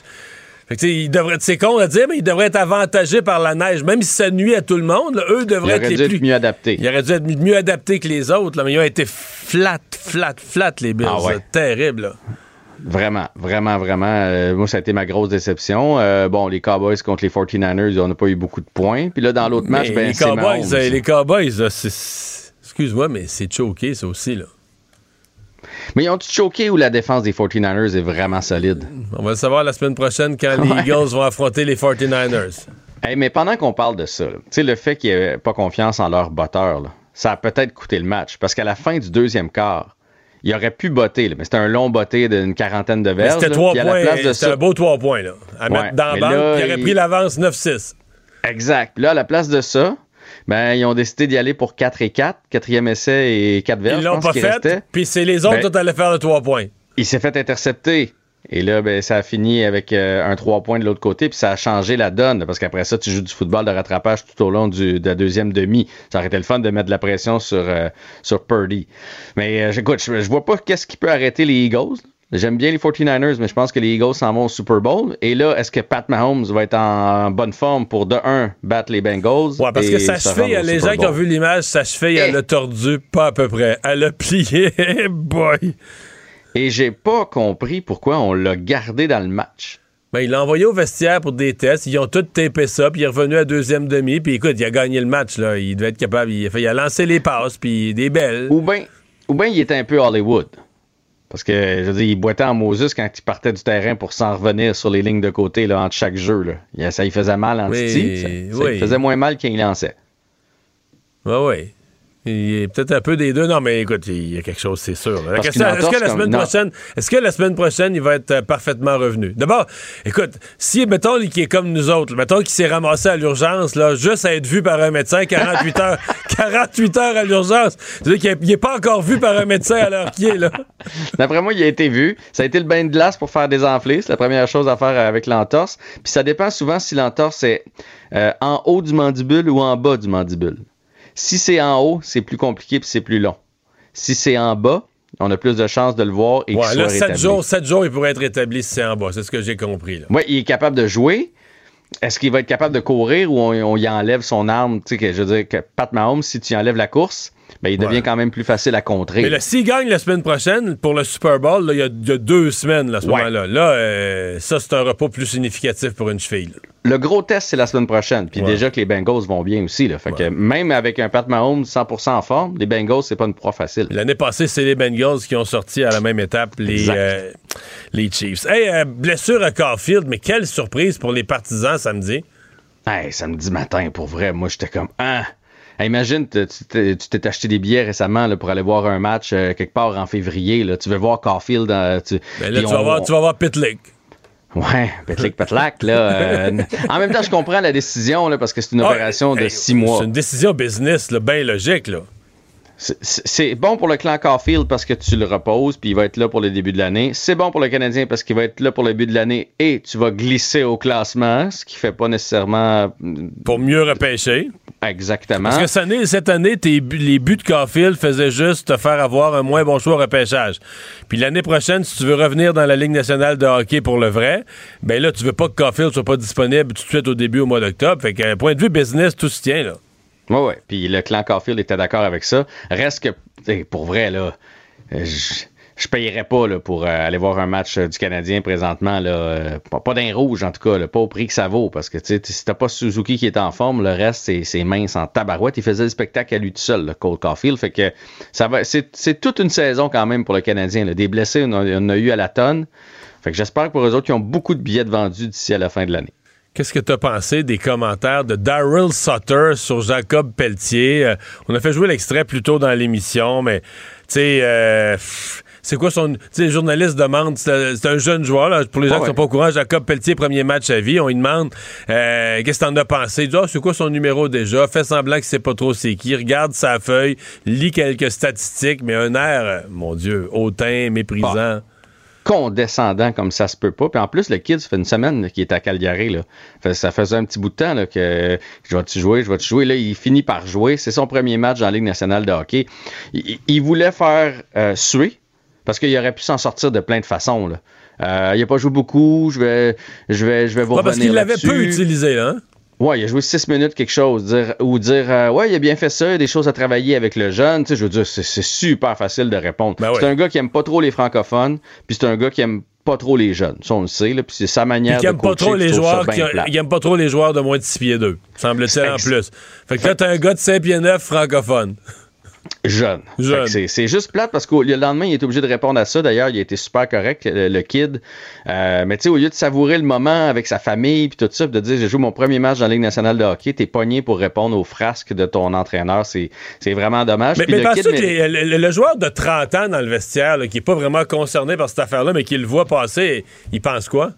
Bon, moi, je suis sûr qu'un gars comme Huberdo, le lendemain, là, Huberdo, qui est un francophone, il est allé le voir puis il a fait Hey, regarde, là, réponds rien, ajoute-en pas, laisse-le faire son spectacle. On est habitué, il fait ça une fois de temps en temps, le coach, là. Euh, pas un mot sur la game, puis, euh, puis apprend. C'est à la dure avec Dallas Sutter, là. C'est comme Ouais. ça. Ouais. C'est à la dure, l'ancienne en Mais ça, c'est ouais. Mais ça, C'est c'est juste- C'est risible, ridicule comme comportement. Hey, à demain. À demain, Mario. Il ne mord pas à l'hameçon des fausses nouvelles. Mario Dumont a de vraies bonnes sources. Cube Radio. Cube Radio. En direct à LCN. 17h27, c'est notre duo politique du lundi. En ce jour, Mario Dumont et Paul Larocque qui sont, qui sont avec nous. Sujet du jour, messieurs, cette controverse sur la disposition de dérogation. Euh, Justin Trudeau qui veut un renvoi devant la Cour suprême, qui se défend d'attaquer le Québec, comme l'a dit M. Legault. Paul, M. Trudeau a beau dire que, que- le débat n'est pas nouveau, il va quand même plus loin que jamais, non? Sur une question qui, effectivement, Sophie, historiquement, a été une des plus déchirantes là, au, plan, au plan politique, susceptible de, de réveiller de vieux démons. En tout cas, ça aurait été le cas il n'y a, y a pas si longtemps dans l'histoire politique du Québec euh, et du Canada. Euh, Sophie, ça va au-delà de- d'une querelle Trudeau-Legault, ça va au-delà d'une querelle entre fédéralistes et souverainistes. C'est un, véritable choc de valeur, de choc de conception de la société que, que M. Trudeau est en train de, provoquer avec cette entrevue qu'il a donnée à Joël Denis euh, Bellavance. Je m'explique tout simplement. Les deux visions sont simples. M. Trudeau, euh, dans son esprit, euh, les droits individuels, la Charte des droits et libertés doit dominer surtout. M. Legault dit, lui, ce qui, au Québec, ce qui doit dominer, c'est la capacité du Québec euh, de protéger sa langue, sa culture, donc les pouvoirs de l'Assemblée nationale. Et voilà, le, le- le choc euh, se produit. Qu'est-ce que ça donnera? C'est ironique aussi, euh, M. euh, Trudeau euh, utilise la même tactique qu'il reproche à M. Legault, veut y aller de manière préventive hein, avec un renvoi. Il va le demander à la Cour suprême une question, demander un avis juridique à la Cour suprême qui risque d'avoir d'énormes conséquences directes. Justement, il reproche à M. Legault d'y aller et d'invoquer la clause dérogatoire dans ses projets de loi 21-96 Mhm. avant que les tribunaux puissent se pencher dessus. Ouais. Et sur, euh, sur le fond, euh, Mario, ce que, ce que dit aussi le, discours de Justin Trudeau, c'est les provinces abusent. Euh, alors, première question, est-ce que les provinces abusent effectivement? Parce qu'on a vu ce que Doug Ford a fait il n'y a pas très longtemps. Et pourquoi cette déclaration-là de M. Trudeau maintenant? Ben, euh, d'abord, politiquement, je pense que c'est une déclaration pour M. Trudeau. Lui est convaincu que dans sa clientèle, dans son monde, c'est payant. Ça met. Euh, Vous remarquez qu'on n'a pas entendu Pierre Poilievre sur ces questions là, de droit, d'immigration. Euh, Pierre Poilievre a assez peur de se faire dépeindre comme le bonhomme 7 heures, là, qu'il reste caché dans son coin. Donc, Justin Trudeau sait qu'il tient euh, sur cette question-là. Mais moi, ce que j'aime pas, M. Trudeau ne présente pas d'une façon correcte ce dossier-là. À la base, là, il dit toujours bon, les provinces, est-ce qu'elles abusent par rapport aux libertés fondamentales? Par rapport aux libertés fondamentales, c'est le mot qui emploie les libertés fondamentales. Or, oui, il existe des libertés fondamentales, mais le dossier de la clause dérogatoire, c'est une recherche d'équilibre entre les libertés individuelles et les droits collectifs. Depuis des décennies, on cherche, et à la même, pas juste ça, aussi en même temps une recherche d'équilibre, Paul l'a bien mentionné, entre le pouvoir des juges et le pouvoir du Parlement. Donc, c'est toujours ça l'équilibre. Et donc, au fil des années, les parlements, l'Assemblée nationale, les parlements provinciaux ont eu ce pouvoir de dire non, non, c'est pas juste les droits individuels qui comptent, puis le gouvernement des juges qui décide tout en fonction des chartes. Déjà qu'il y en a beaucoup là, avec la Charte des droits et libertés du gouvernement des juges. Mais on dit malgré tout, en certaines circonstances, il peut y avoir une balance où le Parlement, les élus du peuple, vont affirmer un droit collectif, par exemple le droit des Québécois de défendre leur langue. Alors M. Trudeau vient jouer là-dedans, mais sans le nommer, en disant euh, c'est les libertés fondamentales, on brime les libertés fondamentales. Mais tu sais, M. Trudeau, euh, en au moins une matière, la santé publique pendant la pandémie, il a été prêt à contourner les libertés fondamentales au nom de quelque chose de plus grand, la santé publique public, ben, pour certains, euh, la défense du français, c'est aussi quelque chose de plus grand. Et, pensons au siège d'Ottawa, euh, pas plus tard qu'à l'année dernière, ce qu'a euh, invoqué le, gouvernement fédéral. Mhm, effectivement. En fait, une belle confrontation en vue. Et l'autre gros litige aussi, euh, vous avez vu ce dossier du collègue Alain, Alain, Laforêt, rencontre avec la ministre de l'Immigration, Christine Fréchette, qui exprime le vœu du gouvernement Legault, le chemin Roxham-Basta, on l'a entendu un petit peu plus tôt.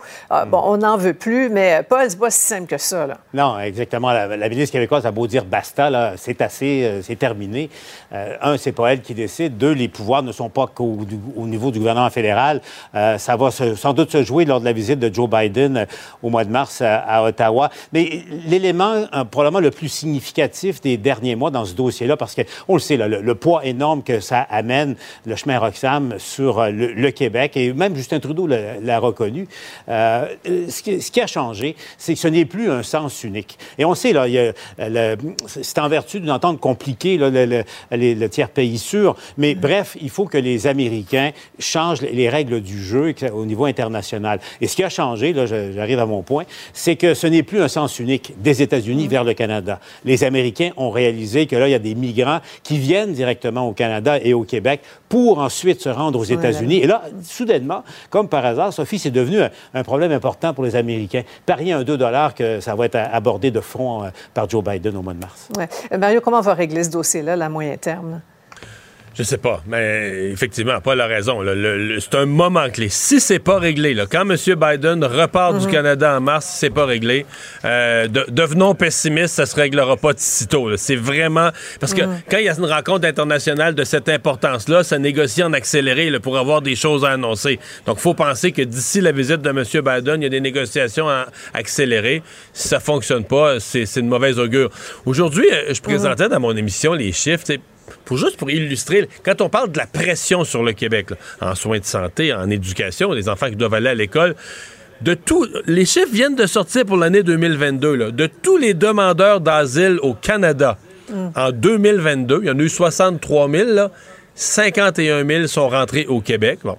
Il y en a à l'aéroport. C'est surtout le chemin Roxham. Il y en a d'autres à l'aéroport. Il y a d'autres points d'entrée. Même les, certains arrivent par bateau. Quelques-uns, c'est peu. Mais, mais, sur le total, donc 80% Le chiffre précis, là, 80% de tous les demandeurs d'asile au Canada sont entrés sur le territoire québécois. Ça veut dire que le premier gouvernement qui doit leur offrir là, euh, des services, répondre aux besoins de première nécessité, euh, trouver une place pour les enfants à l'école, les soigner s'ils sont malades, c'est le Québec. imaginez l'après. Le fédéral en rembourse une partie, il n'y a pas de doute, il y a des ententes de remboursement, mais quand même, c'est une pression pour le Québec sur les services et tout ça. Vous nous aidez à réfléchir, messieurs. Merci, Mario. Merci, Paul. Merci, Sophie. Au revoir. Ah voilà, c'est ce qui conclut notre émission du jour. Gros merci d'avoir été des nôtres. Je vous donne rendez-vous demain 15h30. Cube Radio.